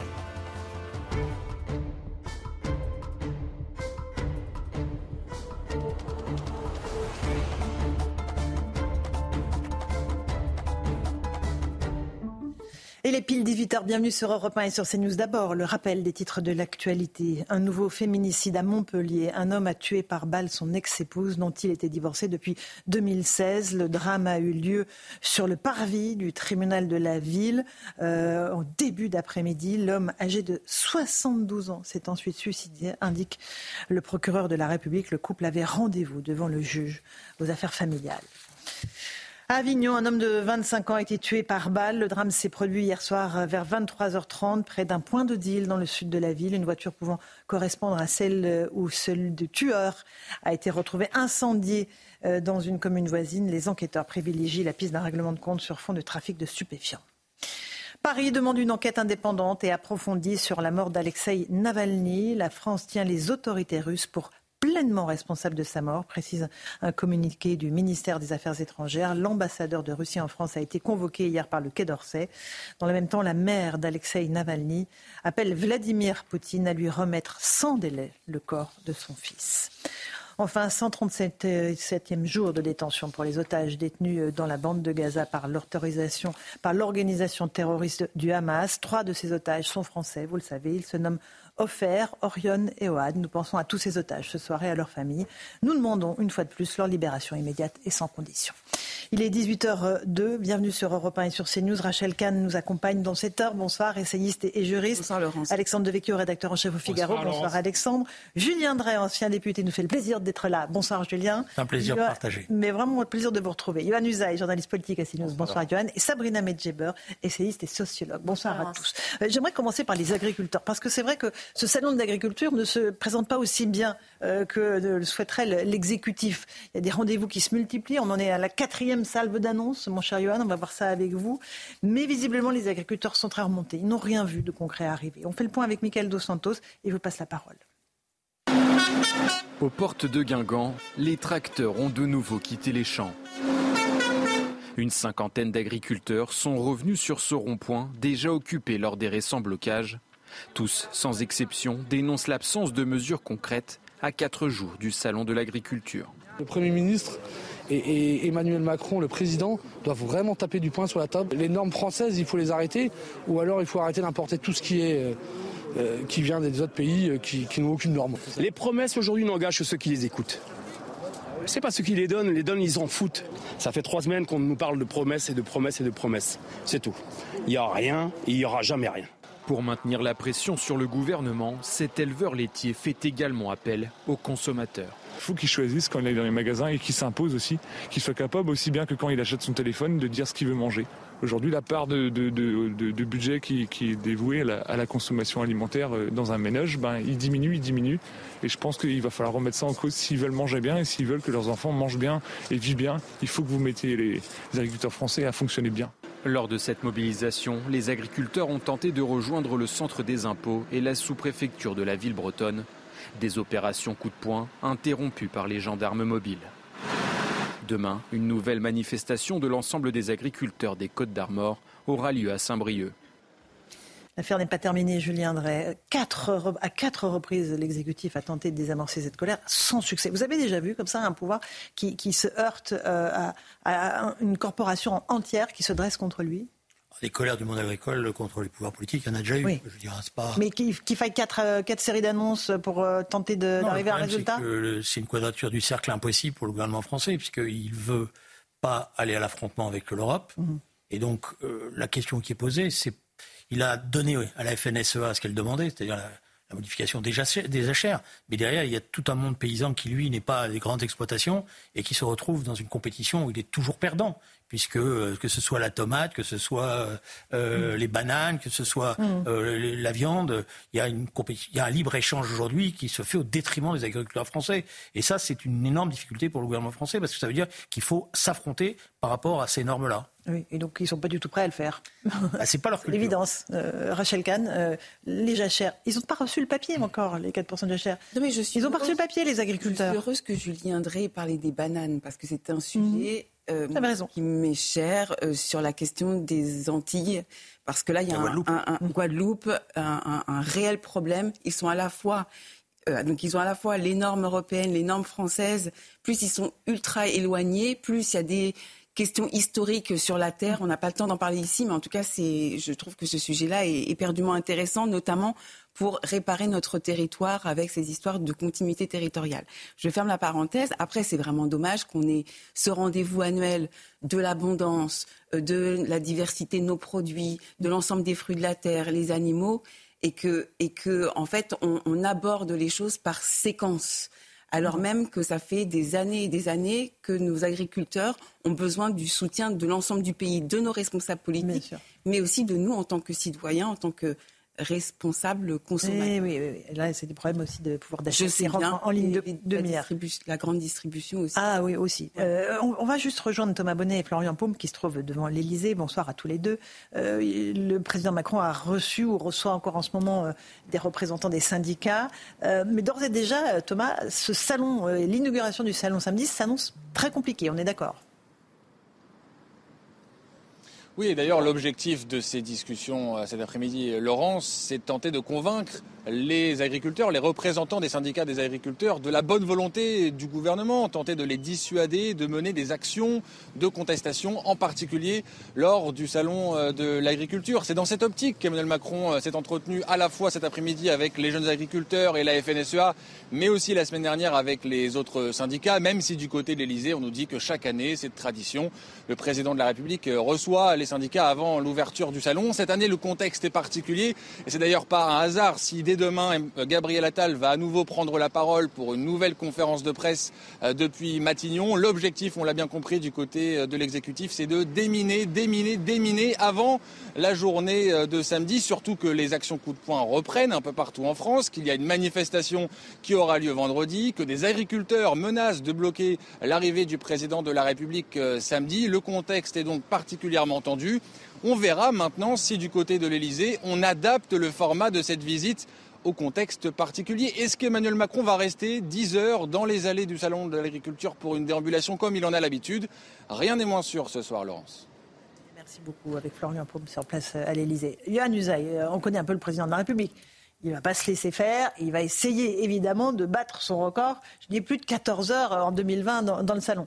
Mais là, ce que veulent faire les agriculteurs, c'est l'empêcher d'entrer dans le salon. Parce que le salon d'agriculture, c'est chez eux. Ils disent c'est chez eux. Tant que les choses ne sont pas au clair, ça va être compliqué. Oui, évidemment. Alors Emmanuel Macron, on connaît son tempérament. Il a plutôt tendance à aller, non pas à l'affrontement, mais en tout cas, il aime bien les discussions, disons, un peu Il va au contact, il va au Voilà, contact. Il va au contact. Donc il est euh, évident qu'il va aller les rencontrer. Il a une capacité quand même à retourner l'opinion. Quand on connaît le président de la République, sincèrement, il a une capacité de conviction. Il, il arrive à convaincre euh, parfois les interlocuteurs. C'est assez impressionnant. On verra bien si c'est le cas cette fois. Mais là, les agriculteurs ne sont pas naïfs. Et c'est vrai que eux voulaient des réponses avant le Ben, salon. ils savent compter, eux. Oui, mais ce que vous avez dit, effectivement, ils voulaient des réponses avant le salon. Pourquoi? Parce qu'ils savent bien que si ces réponses n'arrivent pas dans les prochaines heures, une fois le salon terminé, leurs moyens de pression seront évidemment beaucoup moins importants. Donc, de fait, le salon, le début du salon est une date qui est extrêmement importante euh, pour eux. Mais euh, Emmanuel Macron les reçoit, certes, mais dans la mesure où, comme Julien Drey l'a dit, il a décidé de ne pas engager de bras de fer avec la Commission européenne et avec Madame van der Leyen, il ne pourra pas annoncer grand-chose. C'est toute la question qui était posée au président de la République. Est-ce qu'il voulait aller au bras de fer? Est-ce qu'il arrivait euh, à Bruxelles, en l'occurrence, lors du dernier Conseil euro- européen, en disant voilà, moi j'ai un problème en France, il se passe ça, ça et ça. Maintenant, on va un peu renverser la table pour faire bouger les choses. Il a décidé de ne pas le faire, notamment parce que les Allemands ont des positions radicalement opposées euh, aux nôtres. Sur les accords du Mercosur, par exemple, Berlin tient énormément à ces accords, alors que la France voudrait les revoir en profondeur. Donc la France n'est pas seule, elle a du mal à faire bouger les lignes, et tant qu'il n'y aura pas ce bras de fer qui aujourd'hui n'est pas engagé, le président de la République ne pourra pas annoncer ce qu'attendent les agriculteurs. J'entends. Pour moi, Alexandre Devecchio, euh, ils auront peut-être moins de, de, de levier de pression les agriculteurs après le salon, mais ils en auront. S'ils se remettent à bloquer comme ils le font avec des actions sporadiques, ils ont, euh, et ils ont les Français derrière eux. C'est ça qui est très important. Très Ils ont l'opinion publique mais- avec mais eux. Ils ont raison de.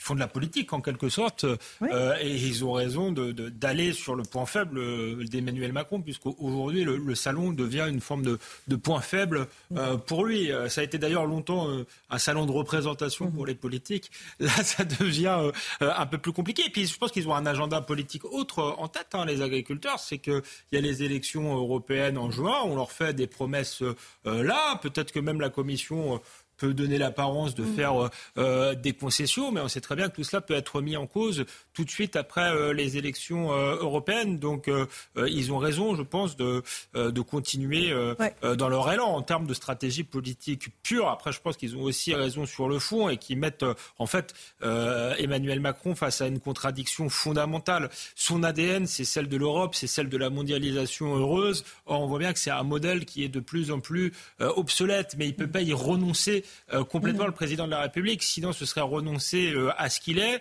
Et puis dans le cadre des élections européennes, il ne peut pas se mettre euh, à faire le programme du Rassemblement national. il se dit autant rassembler les derniers, le dernier carré de, de, Français qui sont encore européistes, parce qu'en fait les Français sont assez européens, mm. mais pas de, l'Europe telle qu'elle est. Donc donc c'est une séquence politique assez intéressante et qui je et trouve, touche en fait à des enjeux fondamentaux qu'on, euh, qui est celui de la souveraineté notamment qu'on n'aborde pas euh, assez. Euh, les paysans l'abordent la question de la souveraineté alimentaire. Julien Drey. Oui, mais il y a une fracture dans le monde paysan. Regardez bien dans les départements. Quels sont les départements qui sont mobilisés et quels sont ceux qui ne sont pas Alors c'est quoi la différence pour vous La fracture, c'est que c'est les céréaliers qui font la politique agricole de la France. c'est les grands, c'est les grands céréaliers qui dirigent la FNSEA, qui dirigent les coopératives agricoles, qui dirigent les banques. Et jusqu'à maintenant, il y avait toujours une sorte d'accord euh, de la FNSEA, les, disons, chevaucher le tigre, mais en même temps refaisait. Mais là, les petits, ils peuvent plus tenir. Ils peuvent plus tenir, d'autant qu'une grande partie des aides, ils ne les voient jamais. Parce que c'est tellement compliqué. Vous savez, ils vous disent, quand vous discutez avec les, petits agriculteurs, ils disent un quart de notre temps, on le passe à remplir des dossiers. Mm. temps, et on sait même pas le faire, alors que les grands céréaliers, c'est autre chose, etc. Donc le problème, c'est là où je voulais polémiquer un peu avec mon Non, mais je suis d'accord avec vous. Hein. Euh, vous savez que, que qu'on n'est pas tous. Euh, vous allez me faire, vous êtes libéral. Mais moi, je pense qu'effectivement, la FNSEA, d'ailleurs, a été rattrapée euh, par sa base. Exactement. et elle a dû se, de, radicaliser ou, en tout cas par un monde agricole qu'on ne voyait pas, qui était hors des, des, radars politiques et médiatiques, parce que justement, la FNSEA mm. représentait que les intérêts des gros. Donc on est, on est d'accord là-dessus. Je viendrai à. Allez-y, J'ajoute une remarque. Il, y a bondi là, Alexandre. Il y, a, un problème de banque. C'est-à-dire que vous avez aujourd'hui des banques qui n'aident pas les petits agriculteurs. Ils ne peuvent pas s'en sortir. Et là, c'est une responsabilité du gouvernement. Mm. Est-ce qu'il va prendre la responsabilité de s'affronter aux banques en les obligeant à prêter à des taux qui ne sont pas prohibitifs pour les jeunes agriculteurs. Vous ne pouvez pas faire des taux différents en fonction des clients. Non, mais si, parce que les banques, euh, il y a des banques qui le font. Le Crédit Agricole, il faut être honnête, le fait, mhm. et les autres banques ne le font pas. D'accord. Euh, Contrairement à ce qu'on pourrait penser, le fait que les élections européennes aient lieu dans un peu moins de, quatre mois, ça ne joue pas en faveur des agriculteurs, parce qu'on a mm, mm. une présidente de la Commission européenne, Ursula von der Leyen, qui attend de voir ce qui va sortir de ces élections européennes et qui attend de voir quelles alliances elle pourra nouer. Donc elle ne veut s'aliéner personne et surtout pas les, les écologistes. Donc ça, ça, ça rend l'équation encore un peu plus compliquée aujourd'hui en attente de ces élections européenires. On va faire une petite Avec un problème supplémentaire. Oui, vous voulez pas faire la pause. Parce qu'on défend l'Ukraine à juste titre parce, contre l'agression. Mais il y, a, mais, mais il y a un problème de distorsion de concurrence qui risque d'être terrible. Et je pense justement les agriculteurs qui sont en colère, ils ont compris. Alors on, fait on continue le débat dans un instant. Euh, on, parlera des présidents de la République et des salons de l'agriculture. Il n'y en a qu'un seul qui n'est pas allé en tant que président. Vous savez lequel, Julien Drey? Allez-y. Bon, allez, on fait la pause et je vous donne la réponse dans un instant. On se retrouve sur CNews et sur Europe. Non, je pas. en tant que président. Non, non, 18h18, on se retrouve en direct dans Punchline sur CNews et sur Europe 1. On évoque les présidents de la République et le salon de l'agriculteur. Euh, je vous le disais, c'est Emmanuel Macron qui a passé le plus de temps, qui a plus de 14 heures euh, en 2020 sur le salon. Vient ensuite François Hollande avec 10 heures, Nicolas Sarkozy et Jacques Chirac, tous les deux entre 5 heures et 4h30. Et le seul, mon cher Julien Drey, qui n'est pas venu en tant que président de la République, c'est François Mitterrand. Il est venu en tant que candidat en mars 80, mais il n'est jamais venu en tant que président. Vous me l'apprenez. Oui, ah bah, je vous apprends des choses sur Mitterrand. Ah oui, vous m'apprenez. À l'envers. Bah J'ai été convaincu qu'il l'avait fait. Il savait quand même lui aussi, euh, comme on dit, caresser le cul des, le cul des vaches. Donc, euh, oui. il était élu de, de, zone. Euh, voilà, bon. Bon, en tout cas, euh, celui qui était le président chéri des agriculteurs, c'était Jacques Chirac. On va juste écouter une toute petite séquence, euh, parce que vraiment Chirac, c'était le, le, président des agriculteurs. C'est en 2007, c'est son dernier salon d'agriculture en tant que président. Il est accueilli par un producteur qui lui remet un symbole de la France profonde. Écoutez. Monsieur le Président de la République, je vous offre au nom de monde rural la capitale à Noisette, le berceau de la Pruine, le pays de l'élevage. Alors je suis un bénévole de la République qui me bat pour le monde rural. Monsieur le Président, je suis heureux. Je vous avais porté des noisettes et des pruneaux quand vous étiez à l'hôpital. Je, me souviens de ça. Vous vous souvenez de ça Ce matin, je me suis levé de bonheur pour quitter cette France profonde et de vous remettre ce symbole que je vous offre, Monsieur le Président de la République, en vous remerciant pour tout. La France profonde, donc capitale à Noisette, berceau du pruneau, pays de l'élevage. Et je compte sur vous, Monsieur le Président, pour que ces villages continuent à vivre, car on se bat, même s'il faut traverser la France la nuit pour venir vous voir, Monsieur le Président. Merci infiniment. Voilà, il y a toujours un peu de nostalgie à entendre euh, Jacques Chirac. Parce que Jacques Chirac, quand il allait au salon de l'agriculture, moi je l'ai vu une fois, c'était la veille, c'était pour lui vraiment un moment de plaisir. Ah C'était le bonheur. pour lui, c'était pas une corvée, c'était mm. il, mettait le réveil, il était pressé. et voilà, il avait une relation très très particulière. Et alors surtout, il avait une santé d'acier parce qu'il était capable de boire, de manger. De manger voilà, dès 7 heures du matin. Il tenait le coup, quoi. oui, mais, mais c'est intéressant de voir cette espèce de concurrence que se sont livrés Rachel et les présidents au fil, au fil des années, parce que plus le salon va. Puis après, 14 heures. Mais 14 heures, qu'est-ce que vous faites 14 heures sur un salon, en fait? Non, mais c'est vrai, c'est assez impressionnant parce qu'il faut avoir, à mon avis, une stratégie pour pouvoir tenir euh, faire les différents stands pour pas être complètement euh, oui fatigué. non mais bon, c'est pour l'anecdote. Après, après, après, c'est intéressant comment les différents politiques et là avec les élections européennes qui arrivent puisqu'ils vont tous venir euh, à mon sens au salon de l'agriculture mm-hmm. comment ils vont arriver et comment ils vont être reçus les uns et comment les ils vont être reçus et comment ils vont travailler leur personnage au sein du salon de l'agriculture alors en même temps, sur les, sur les heures de présence, faites attention, parce qu'il y a une petite, hein, une petite modification.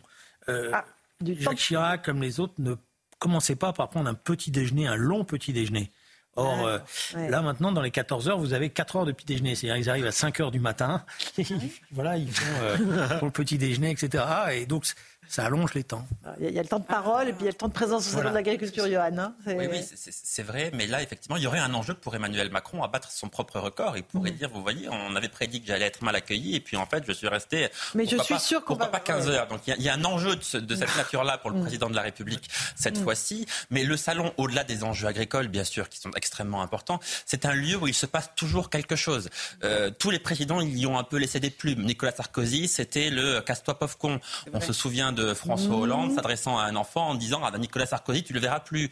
Mm. Euh, il y a des présidents qui ont reçu, euh, on, a essayé de jeter des œufs sur des présidents de la République, etc. Donc c'est vraiment un endroit où il se passe vraiment on fait aussi de la politique. Vraiment, il, y a, mm. il reste toujours quelque chose de ce salon pour les présidents de la République. Bon, ok.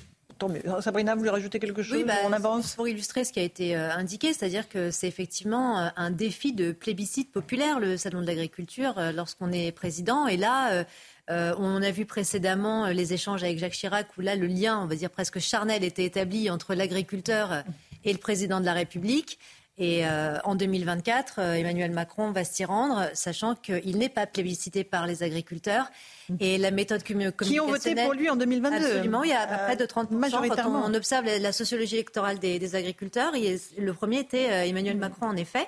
Mais là, euh, en termes de stratégie communicationnelle, ça va être très difficile pour le président de la République d'essayer de retrouver euh, une adhésion euh, populaire, un ancrage avec les agriculteurs en pleine crise, mhm. en pleine crise de, l'agriculture. en, même temps, il y a. Ah, je trouve ça intéressant. je, sens une petite manip de, communication. Ah oui, oui. du genre du genre euh, tout le monde pense que ça va mal se passer. Et ça va hyper bien. comme par hasard. Et d'ailleurs, comme il est malin, il va dire que sur la tomate, il est d'accord, que euh, sur ah la banane, il va y faire quelque chose, qu'il y en a marre. Il va convoquer tout le monde pour dire. Il, faut il, est, pas malin. Il dit euh, à, tout le monde ce que ce qu'il veut l'entendre, mais il suffit de comparer. Quand il parle à l'humanité, il dit qu'il y a, l'arc de républicain que le Rassemblement national n'est pas dans l'arc républicain. Quand il parle à d'autres, il dit, enfin, il engueule son, son premier ministre pour son ex premier ministre pour dire euh, il faut arrêter de fasciser le, le, le Rassemblement national. Ça dépend. Euh, Emmanuel Macron, c'est vraiment le, président euh, attrape-tout de, de, l'archipel français. Le problème, c'est que ça commence à se voir quand même.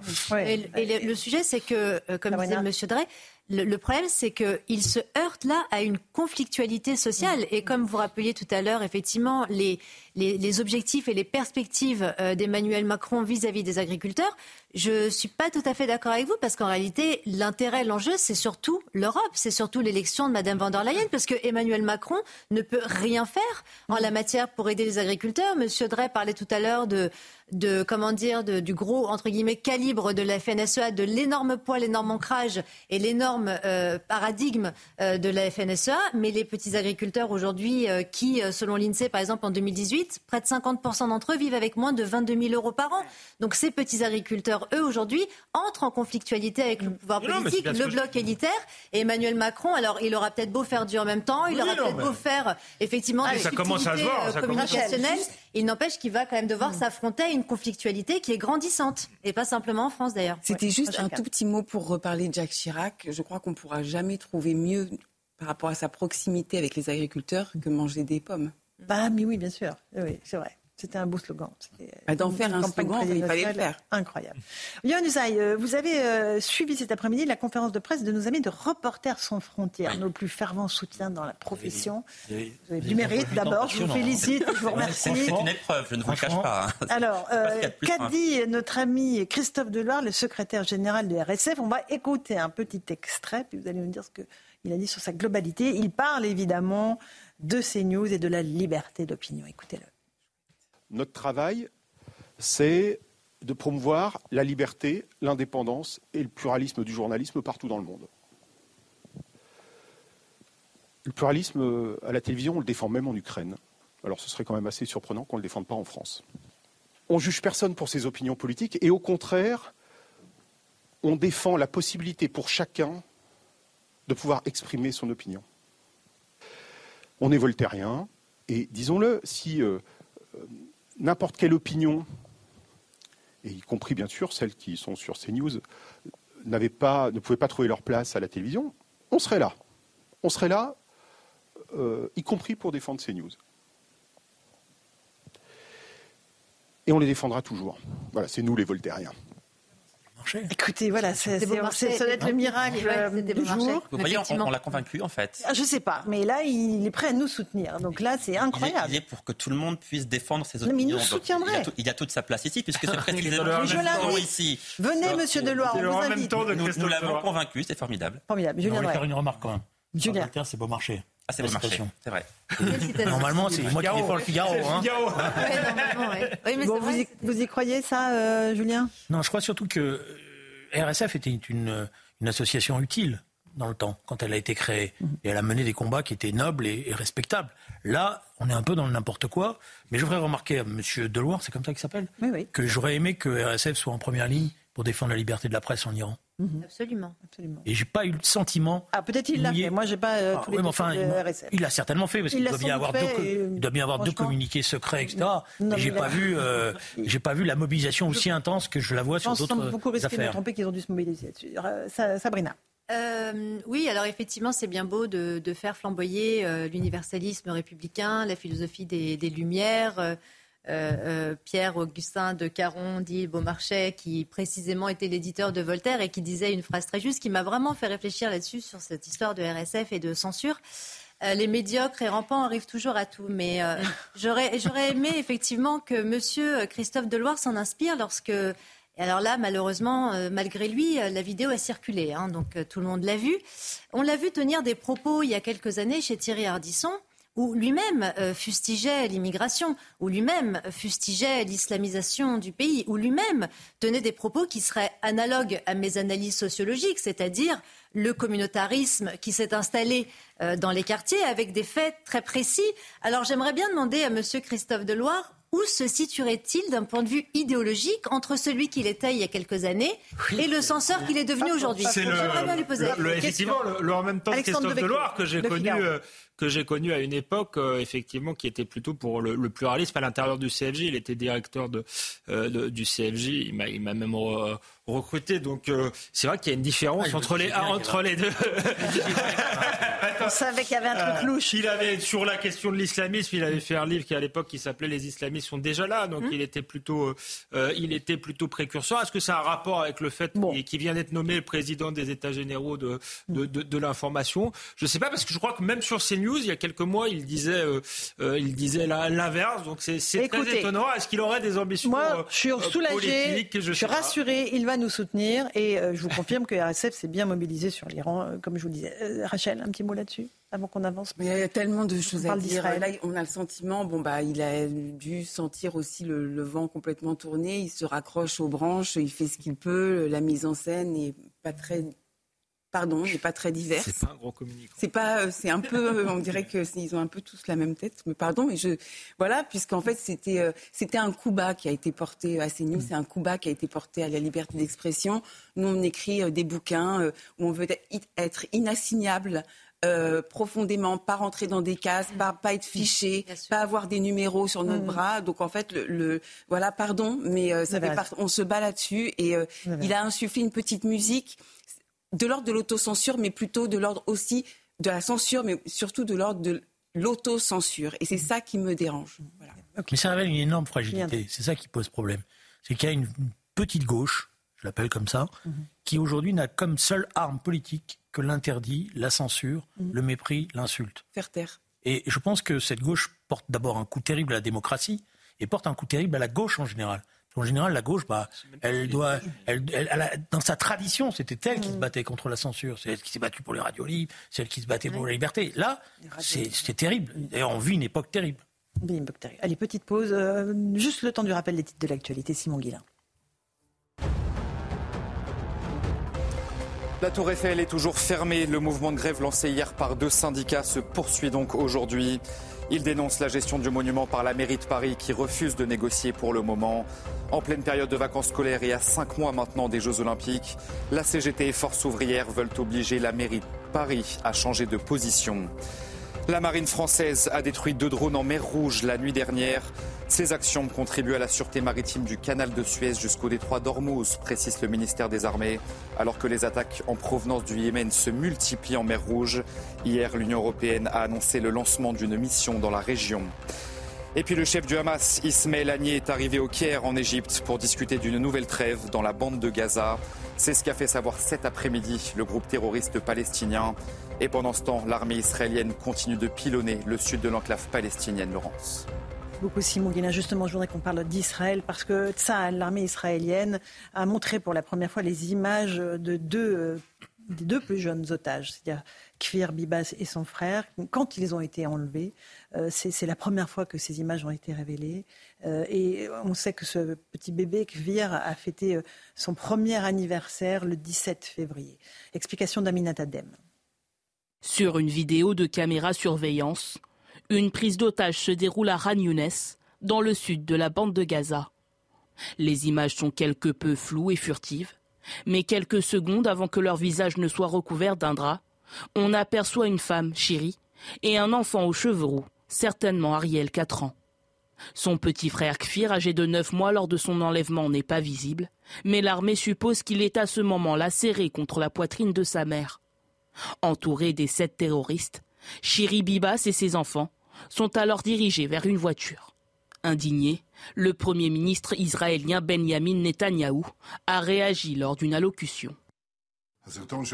La vidéo dans laquelle nous voyons la famille Bibas à Gaza est déchirante et nous rappelle à qui nous avons affaire.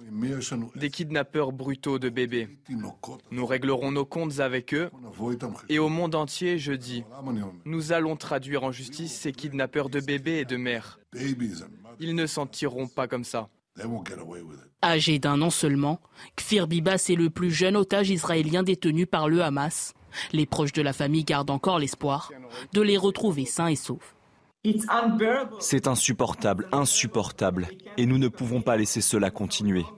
Cela fait si longtemps et nous espérons les revoir en vie. Chaque minute qui passe, ils dépérissent là-bas, et ce ne sont que des innocents. Selon les autorités israéliennes, 130 otages sont toujours à Gaza et 30 d'entre eux seraient morts. Julien Drey, il aurait 13 mois exactement, Cuvier, s'il était en liberté. Si on savait où il est, si on pouvait avoir de ses nouvelles. Le problème, c'est que quand on connaît la, communication de l'armée israélienne, le sentiment que ça donne, c'est qu'il n'y a plus beaucoup d'espoir de les retrouver en vie. Voilà. Parce qu'on sent qu'ils n'osent pas dire euh, les choses, mais on sent qu'il y, a une gêne. Maintenant, euh, c'est une question qui est posée à tous ceux qui nous ont expliqué que c'est des actes de résistance. Un acte de résistance d'enlever un bébé. C'est un acte de résistance d'enlever une mère avec son bébé. Et on vient de vous faire des leçons de morale. Je, vous parle, je dis ça, vous savez pour qui? Pour M. Émeric Caron. Parce que comme il tweet. Député La France Insoumise. C'est le plus grand tweeter sur la Palestine. Il n'y connaît rien. Voilà. Mais j'ai jamais vu un tweet de sa part pour demander la libération de ce bébé. Puisqu'il a visiblement l'oreille des résistants. Pour leur dire au moins libérer. Les résistants, vous dites, vous Les résistants, entre guillemets. Entre guillemets, oui, parce que moi, je ne dis pas les résistants. Oui, voilà, excusez-moi. Mais voilà, ça, c'est terrible. Voilà. Parce que euh, les images, là, vous ne voyez pas toutes les images, mais les images sont encore plus terribles parce qu'ils courent parce qu'ils veulent pas qu'on la voie, ils veulent pas que des gens puissent donner des informations. Voilà. Et elle, elle veut pas être couverte, donc elle se bat et ils sont voilà, ils sont. Sept hommes contre une femme qui tient ses deux bébés contre elle, c'est terrifiant. Euh, Sabrina. Oui, alors moi je vais aller plus loin que vous, Monsieur Drey. Vous parlez d'Émeric Caron, mais moi je vais vous parler d'Ercilia Soudet, et je vais vous parler de Manuel Bompard, et je vais vous parler de Thomas Porte, qui savait précisément que cette famille Bibas était aux mains du FPLP, l'organisation qu'ils estiment être de résistance, et qu'ils n'ont pas utilisé leur connexion avec le FPLP pour essayer de négocier la libération de ces otages, mais qui reçoivent en grande pompe Madame Myria Aboudaka, euh, membre elle-même du FPLP. FPLP je vais y arriver. Rachel, un, dernier mot sur euh, ce bébé. Bah, ce bébé, c'est le bébé de l'humanité. C'est le bébé, alors, euh, ça continue d'être le bébé de l'espoir malgré tout, euh, et des familles, c'est le bébé de la vie. Et effectivement, c'est tellement euh, insoutenable, c'est tellement incroyable que beaucoup de gens préfèrent ne pas y croire et détourner le regard en racontant n'importe quoi. Et ça, c'est honteux. Mais moi, je voudrais dire quelque chose, si vous me permettez. Moi, j'ai énormément de respect pour la population de Gaza. Mais j'ai envie de dire aux Gazaouis, vous avez des informations. Mm. Donnez-les. Aidez à ce que, justement, si vous voulez être respecté, démarquez-vous. C'est impossible, au regard de ce qui s'est passé, qu'il n'y ait pas d'information et qu'ils ne le sachent pas. Il y a une petite lueur d'espoir, ils sont en train de se réveiller. pour certains, il y a quelques manifestations sporadiques. Mmh. Euh, bon. Euh, à Gaza. Allez, on va faire une petite pause. Euh, on se retrouve dans un instant. On, recevra Nicolas Bouzou, qui est journaliste et qui va nous parler de la civilisation de la peur. Pourquoi est-ce qu'on a tous peur euh, de, voilà, de tomber malade, d'être victime d'insécurité? Il va nous parler de cette société de la peur dans laquelle nous vivons. Peut-être nous donner deux, trois conseils pour ne pas avoir trop peur. Allez, à tout de suite dans Punchline sur CNews et sur Europe 18h40 de retour dans Punchline sur CNews et sur Europe 1. On a le plaisir d'accueillir Nicolas Bouzou. Bonsoir Nicolas. Bonsoir. Économiste, on vous retrouve euh, régulièrement sur l'antenne d'Europe 1 et vous publiez ce livre que je trouve passionnant, La civilisation de la peur. Pourquoi et comment garder confiance en l'avenir aux éditions XO Parce qu'on vit dans la société de la peur. Eh on a une information qui est assez mmh. euh, angoissante de façon générale, une société qui va mal, un pays dont on trouve qu'il est sur le déclin, euh, un monde dont on a peur qu'il explose dans une guerre mondiale il y a des raisons d'espérer ou en réalité on est tous ratatinés dans nos peurs? Mais en fait, c'est ça, je crois que ce qui est important, c'est que euh, les, problèmes qu'on traite sont de vrais problèmes. Il faut être très lucide par rapport à ça, par rapport à l'islamisme, par rapport aux problèmes d'insécurité, par rapport aux questions du réchauffement climatique, enfin tout ce qu'on veut. On, peut trouver voilà, plein, plein de raisons d'être inquiet, mais le monde ne se résume pas à ça, en fait. C'est ça ce que j'ai voulu montrer. Et à côté de ça, il y a aussi des choses qui s'améliorent. Je vous donne un exemple dont on parle trop peu les questions de santé, par exemple, la question du cancer, moi j'étais très agacé de voir le traitement euh, médiatique de l'annonce du cancer de Charles III, qui était grosso modo, on va tout de suite s'intéresser à sa succession, alors qu'aujourd'hui, vous avez plus de une personne sur deux qui guérit du cancer, qui en guérit définitivement. Et donc, le bon tiroir à ouvrir, me semble-t-il, aurait été de dire, bah, regardez, on va en profiter pour regarder aussi tout ce qui se passe de façon positive. Je vous donne un deuxième exemple le réchauffement climatique. Je n'en peux plus d'entendre. Vous n'allez pas me dire qu'il n'y en a plus là. Mais non, mais j'en peux plus d'entendre qu'on ne fait rien, que ça ne va pas, mm. qu'on n'en fait pas assez. Ce qui est un sophisme, on n'en fera jamais assez, donc on peut toujours dire qu'on n'en fait pas assez. Jamais dans l'histoire de l'humanité, un problème n'a été pris autant à bras le corps que le réchauffement climatique. Et il y a tout un tas de domaines dans, les, dans lesquels on va même plus vite que prévu. Les batteries, on va plus vite que prévu. Le photovoltaïque, on va plus vite que prévu. La captation du CO2. Enfin, vous voyez, donc, ce que je veux montrer, les problèmes existent. Ça ne fait aucun doute.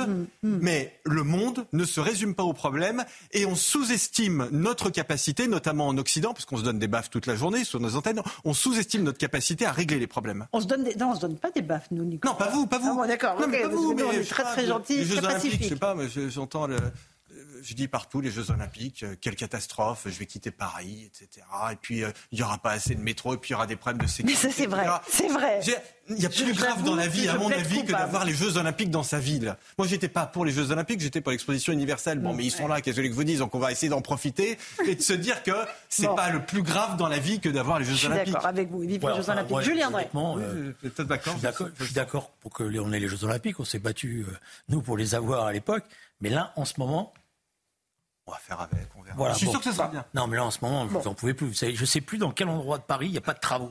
Ah non, mais ça, c'est pas, c'était vrai bien avant, ça. Oui, voilà, donc voilà. Non, mais juste, je voulais revenir. Julien, est-ce que vous avez mis vos lunettes roses? Parce que c'est ça, Nicolas, il nous propose de voir pas le monde forcément tout en gris, mais parfois un peu en rose. Non, mais moi, je crois que la peur, c'est un business. Ah oui. Ah. Ah oui. Ça fait vendre la peur. Mille fois d'accord. Ça vend quoi? Mais ça fait vendre tout, ça fait vendre des si vous, ça fait vendre des systèmes de sécurité dans toutes les maisons. C'est-à-dire des alarmes. Maintenant, dans les maisons, vous avez un, deux, trois. Euh, on ne peut plus tenir. Il faut des codes, il faut appeler les gens. Bon, voilà. Euh, par exemple, je prends les, dans les voitures partout. Euh, voilà, c'est un vrai business. Mm. Voilà, qui s'est installé. Alors, il y, a une insécurité réelle, mais derrière, c'est, on crée l'angoisse parce que derrière, on vend des choses. Mm-hmm. D'accord. Nicolas Je peux dire un mot parce que je suis mille fois d'accord avec ce que dit Julien. Il y, a, il y, a, un business de la peur. Alors les médias parfois vendent de la peur. Les réseaux sociaux évidemment propagent la peur. Vous avez des ONG qui sont des lobbyistes de la peur, qui sont des lobbyistes de l'effondrement. Vous avez aussi parfois une opposition qui est euh, excessive. Et donc vous avez beaucoup de gens qui ont objectivement intérêt à ce qu'on ait peur parce qu'en effet, la, je veux dire, la peur, c'est comme le sucre dans l'agroalimentaire. Un peu, c'est bien. Quand il y en a trop, c'est une addiction. Et eh ben nous, on est dans l'addiction de la peur. Mais même électoralement.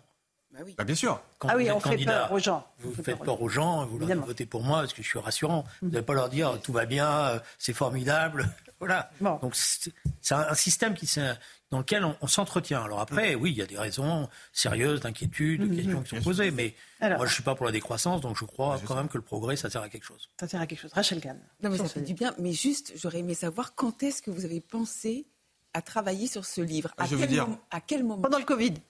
Euh, en fait, non, non, pendant, la, pendant, la, réforme des retraites, en fait, euh, j'étais, je me souviens très bien, j'étais sur une euh, sur un plateau, c'était pas le vôtre, j'aurais dû n'aller que sur le vôtre d'ailleurs. Exactement. Et on n'y reprendra plus. Et, veille, non, non, mais je me souviens que à, chaque fois qu'on essayait d'avoir une discussion un peu intéressante sur pourquoi on fait la réforme, qu'on soit pour ou contre, comment on augmente l'emploi des seniors, c'était ah stop, attention, il y a un feu de poubelle, faut vite aller. Et je me disais mais c'est dingue, on attrape toujours le, les, les, gens par la peur, par le vraiment par le, par le spectaculaire et pas par des sujets qui sont intéressants. Être pour ou contre la réforme des retraites, mais enfin qu'on en parle sur le fond. Quoi. Vous êtes le seul à dire quand même que le Covid, anatomie d'une exceptionnelle ah sortie de crise. C'était génial le Covid. Non, le Covid c'était pas génial, mais ça peut pas être génial. Une épidémie comme le... moi je l'ai très mal vécu comme nous tous, ça peut pas être génial. Mais mon, mon idée, si vous voulez, c'est que je pense que quand les historiens quand même regarderont la façon dont on s'est débrouillé, ils diront c'était quand même plutôt pas mal parce qu'on disait que notre société était très matérialiste. Bah, on a quand même dépensé beaucoup d'argent pour protéger euh, les plus faibles. Euh, on a quand même euh, assez, alors ça nous a coûté très cher, mais on a quand même protégé correctement l'économie. On a eu les vaccins. Vous avez, pas eu, vous avez des pays qui n'ont pas eu les vaccins hein, en, Russie ou en Chine. En Chine, ils sont sortis du Covid de façon beaucoup plus chaotique parce qu'ils n'ont pas voulu acheter nos vaccins. D'ailleurs, ils ont voulu les, leurs qui marchent pas. Donc, je, je trouve que pour quelque chose d'aussi grave, on s'en est pas si mal sorti que ça. D'accord. Il y a quand même eu des effets sur la santé mentale des jeunes. Je peux dire un mot là-dessus aujourd'hui. Un tout petit mot. Bah oui, mais c'est une réalité. Sur la santé mentale des jeunes, parce que je pour moi, c'est l'un des principaux problèmes aujourd'hui, la santé mentale des jeunes. Je suis mille fois d'accord avec vous, mais je pense qu'il n'y a pas que le Covid. Je pense qu'il y a une responsabilité collective, notamment de tous les effondristes, qui nous expliquent en permanence que le monde va à l'effondrement écologique, à la guerre nucléaire, à l'intelligence artificielle, pour une raison que j'ai jamais comprise, qui devrait se retourner contre nous. Ça, ça fait partie des mystères.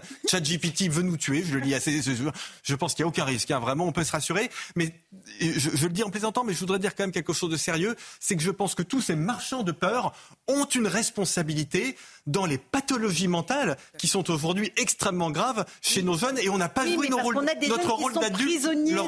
C'est aussi de rassurer par moment. Oui, mais ils sont prisonniers de leur téléphone et de tout ce qu'ils disent. Oui, il y a ça, mais moi j'ai avec un certain nombre de jeunes. Et, des fois, c'est une discussion très compliquée parce que ils commencent par nous dire, mais de toute manière, vous, vous avez eu de la chance. Nous, on n'a aucune chance. Euh, vous, euh, vous aviez un monde euh, qui allait bien, etc. Et nous, ça va être la catastrophe. D'ailleurs, je ne sais pas si je vais faire des enfants. Mm. C'est une question qui revient maintenant. Vous avez vu le nombre de, jeunes qui veulent pas d'enfants, le nombre d'hommes qui se font faire des vasectomies? Voilà, donc voilà, donc alors moi, je pense qu'une société est malade quand elle est plus capable de parler à sa jeunesse et quand elle vit sa jeunesse comme un problème. Mm-hmm. Et, dans, la, dans la vie politique actuelle, je regarde les, responsables politiques, quand ils parlent des jeunes, c'est que pour évoquer des problèmes. Oui, mais là, vous nous dites qu'en fait, c'est les jeunes qui trouvent que la société est un problème. Oui, parce que, oui mais parce que on leur, parce qu'on leur noircit, on leur noircit tout. Je veux dire, euh, il n'y a pas de, il y, a des courants politiques qui leur expliquent que tout va sauter, qu'on va, on va vers une troisième guerre mondiale dans les semaines à venir. Il y a des chaînes de télé qui nous expliquent ça. Voilà, euh, bon. Euh, donc après, ils intègrent, c'est normal, ils intègrent ce discours. Alors, Alexandre Devecchio, une petite question? Non, peut-être une, une, remarque. Je pense qu'effectivement, il ne faut jamais céder euh, à, la peur. Par contre, il faut quand même faire le, bon diagnostic sur un certain nombre euh, de sujets. Et qu'il euh, y, a, peut-être ceux qui jouent sur les peurs, mais il y a ceux qui sont aux manettes, que, ce soit le pouvoir économique, médiatique, politique, qui n'ont pas envie de le perdre et qui nous expliquent que tout va bien aussi. Donc, je pense qu'il faut se, se, méfier, je dirais, de, des, des deux tendances. Et je trouve que s'il y a une peur aujourd'hui dans la société française, euh, elle est du, changement euh, politique. On a une société qui est plutôt vieillissante euh, et qui a, vécu justement, qui a été plutôt plus privilégiée, Julien Drey le, le rappelait, qui a finalement vécu des années plutôt heureuses. Elle a pu d'ailleurs se créer un patrimoine et aujourd'hui elle aspire à, finir ses jours tranquillement, ce que je peux parfaitement comprendre. C'est un phénomène psychologique tout à fait normal, mais je trouve que la société française gagnerait à justement à ne pas avoir peur du changement politique. Il y a plein de problèmes à affronter. Je pense qu'il ne faut pas les nier. Euh, et justement, il faut se retrouver, les, retrousser les manches et, peut-être parfois euh, savoir sortir du statu quo. Il y, a, une peur vraiment du, changement. Je pense que euh, on a besoin d'imagination. Et moi, je me méfie surtout beaucoup des gens qui nous disent bah, si on modifie quelque chose en Europe, ça va être le chaos. si voilà. Et, et, sur le sur le Covid, moi, j'étais un peu plus sévère que vous. Je faisais pas partie de ceux qui étaient euh, plutôt rassuristes euh, pour une fois et qui avaient tendance à penser que la maladie, un virus, ça fait partie aussi euh, de la vie. Vivre, parfois, c'est mourir et que pour le coup, il y a une peur de la mort, même une volonté de cacher la mort parce que qui a été terrible dans cette crise. Certains n'ont pas pu dire adieu à leur mort et là, j'ai trouvé que j'ai trouvé qu'il y avait une, une forme de puérilité là-dedans et que, et que voilà, la, mort fait partie de la vie et il n'y a pas de raison. Nicolas Bouzou. Et vous voyez, Alexandre, vous qui dirigez des pages euh, opinion d'un des principaux journaux en France, il y a aussi une spécificité que moi je vois dans le débat public, qui est celle de l'intellectuel français pour qui, grosso modo, ça va pas. Ça va jamais. Et de toute façon, ça, pour avoir l'air intelligent, il faut toujours expliquer que on est en train de s'effondrer, que l'Occident s'effondre, ce qui est faux. Alors là, s'il y a vraiment, l'Occident ne s'effondre pas du tout. Les gens veulent vivre en Occident. Hein. Quand vous regardez le, juge de paix, là où les gens veulent vivre, ils veulent vivre au Canada, aux États-Unis et en Europe. Hein. Ils veulent pas aller vivre en Chine. Hein. Donc, euh, donc c'est faux. C'est faux de dire ça. Euh, la France, la France a beaucoup de problèmes, mais la France est un immense pays qui ne s'effondre pas. Mais ce que je j'observe quand même, et c'est surtout vrai de, de la figure de l'intellectuel de gauche, qui en plus est en révolution toujours contre les sociétés, donc ça va pas, parce que le système va pas, parce que la démocratie libérale, faut la combattre, et donc de toute façon, ça va pas. Et quand euh, un milliardaire donne 10 millions au resto du cœur, ça va pas, parce qu'il aurait même fallu faire autrement, donc ça va jamais. et ça, je pense aussi que ça joue quand même aussi, si vous voulez, dans l'ambiance de notre, de notre pays. Mais euh, enfin, je suis d'accord, je, suis le premier, je suis pas du tout, je déteste l'optimisme, etc. Il faut, il faut voir les, problèmes. Mais vous savez, à force de dire que l'intelligence artificielle va nous tuer, on ne voit plus euh, ou on sous-estime la menace islamiste, par exemple, qui, à mon avis, est la principale pour notre pays. Donc, on, je parle de l'islamisme radical, bien, bien évidemment. Donc, on sous-estime les vraies menaces, du coup. Bien sûr. Et je viendrai. Non, mais il y a aussi un problème euh, d'instruction publique. Parce que ce qui pour nos générations, nous donner confiance, c'était l'école. C'était nos professeurs qui nous expliquaient, parce qu'on parlait après avec eux, euh, l'espoir que l'instruction allait nous apporter. Euh, et, là, maintenant. Et nous permet de nous élever. Et nous permet de nous élever, nous permet de nous en sortir. Et là, c'est l'inverse. C'est-à-dire l'école, euh, l'administration scolaire, elle aime les écoles sans les élèves. Elle fait tout pour les foutre dehors. Au lieu de faire que l'école soit la deuxième maison et qu'ils soient heureux, qu'ils s'épanouissent, c'est l'inverse. Et ça, ça crée un sacré doute. Parce que moi, je me rappelle, on était pressé de se lever le matin pour aller à l'école. Pas forcément pour être des bons élèves. oui, c'est vrai. non, mais je veux dire pourquoi hein. c'était vrai, parce qu'on organisait les grèves. Donc il fallait. oui, c'est ça. Vous, vous, étiez. non, mais je veux dire, on avait, on avait une confiance absolue dans, dans, notre système scolaire et dans, dans les enseignants. Alors c'est pas le, procès des enseignants que je fais. C'est, non. Je pense que dans cette confiance qu'a une société, quand l'instruction publique est en crise, bah, elle perd confiance. mais il y a beaucoup de dogmes. Il y a beaucoup de dogmes aussi qui irriguent les jeunes aujourd'hui et, je crois que vous faites le lien entre cette ambiance victimaire ah oui. et la peur. Ah mais complètement. Euh, notamment en Occident. C'est-à-dire qu'on n'arrête pas de taper sur l'Occident. Euh, en réalité, on tape sur nous-mêmes. Donc on dit euh, rien ne va, on a des pays racistes, on est des pays qui polluent, on est des pays dans lesquels l'éducation fonctionne pas suffisamment. Donc on, on, se tape dessus en permanence. Donc, et c'est là où je dis, les adultes ne jouent pas complètement leur rôle d'adulte. Oui. Parce que moi, je crois qu'il y a quand même une certaine verticalité dans la société. Je pense qu'un jeune, faut lui parler comme un jeune et qu'il n'est mhm. pas encore euh, un adulte. Et que les adultes ont aussi euh, un rôle pour ne pas tout dramatiser et surtout pour montrer qu'on est capable de résoudre euh, les, les, les, les problèmes. Et d'ailleurs, je suis aussi frappé de voir que l'Occident se critique beaucoup, mais du coup, il a l'impression que tout va bien dans les pays autoritaires. Mais en Chine, en ce moment, il y a énormément de problèmes, y compris des problèmes économiques dont ils n'arrivent pas à sortir. En Russie, en Russie, euh, j'arrête pas d'entendre la croissance est forte, etc. la croissance est forte. Ils font des dépenses militaires absolument partout. Donc tu m'étonnes, la dépense est forte. Oui, l'industrie, elle tourne à plein régime. Bon, mais mais mais il y a aussi des, des, des, de très grandes difficultés. Euh, le, en Turquie, euh, il y a un phénomène d'hyperinflation. Euh, enfin, vous voyez, donc le, le, donc tout ne va pas si mal chez nous. Mais tout, ne, je pense que la démocratie libérale reste le. Mais, mais combien la démocratie libérale reste un système imparfait, agaçant, mais c'est le meilleur des systèmes, y compris en matière d'efficacité. Moi, je dirais la démocratie républicaine. Oui, parce que vous, êtes viscéralement antilibéral, contrairement à moi. Non, non, moi, je suis pas viscéralement Non, non, non, mais je dis ça pour plaisanter. Euh, un tout petit mot sur la peur de tomber malade, parce que vous dites, voilà, euh, tout le monde a peur de la maladie, bien ah sûr. moi aussi. Mais quand on regarde les chiffres, vous dites l'espérance de vie, elle est très haute. Oui, y compris l'espérance de vie en bonne santé. Alors ça, c'est un philosophe qui s'appelle Pierre Tavoyot qui explique très bien ça. C'est-à-dire que plus on est en bonne santé, plus on craint la maladie. Hein. Donc malheureusement, c'est quelque chose auquel... Mais c'est vrai que les évolutions les plus spectaculaires aujourd'hui, on les a dans le domaine du cancer. Il y a une révolution thérapeutique, c'est absolument extraordinaire. Hein. Des, des pathologies, des mélanomes métastasiques, des cancers du poumon métastasiques pour lesquels il n'y avait aucune solution il y a cinq ans on en guérit. Pas tous, hein, faut pas dire de bêtises, hein, mais on en guérit. C'est-à-dire que les gens n'en entendront plus jamais parler et ça accélère. Les, maladies rares, qui ne sont pas rares. En, réalité, il y en a beaucoup. Je pense pour les enfants. Pour les enfants. On a des traitements. On a des traitements. Mais on a des traitements. Et, ça avance. Et le coup d'après, ce sera les maladies neurodégénératives. Hein. Il y a des millions de nos concitoyens qui sont atteints d'Alzheimer, par exemple. Mais là aussi, il y a des progrès euh, extraordinaires. Donc, quand, quand j'entends les jeunes dire tout va mal, etc., c'est pas vrai il y a des choses qui vont mal, mais il y a des choses qui vont aussi de mieux en mieux, et c'est notre rôle, je trouve, d'en faire la pédagogie. De le mettre en lumière, notamment sur nos antennes. Merci Nicolas Bouzou. c'est moi qui Merci Julien Drey, euh, Rachel Kahn, Alexandre Devecchio. La civilisation de la peur. Pourquoi et comment garder confiance dans l'avenir? XO Édition. Merci beaucoup à vous. Dans un instant, sur Europe 1, vous allez retrouver Thomas Schnell pour Europe 1 Soir et Christine Kelly pour Face à l'info sur CNews. Bonne soirée à vous sur nos deux antennes. À demain.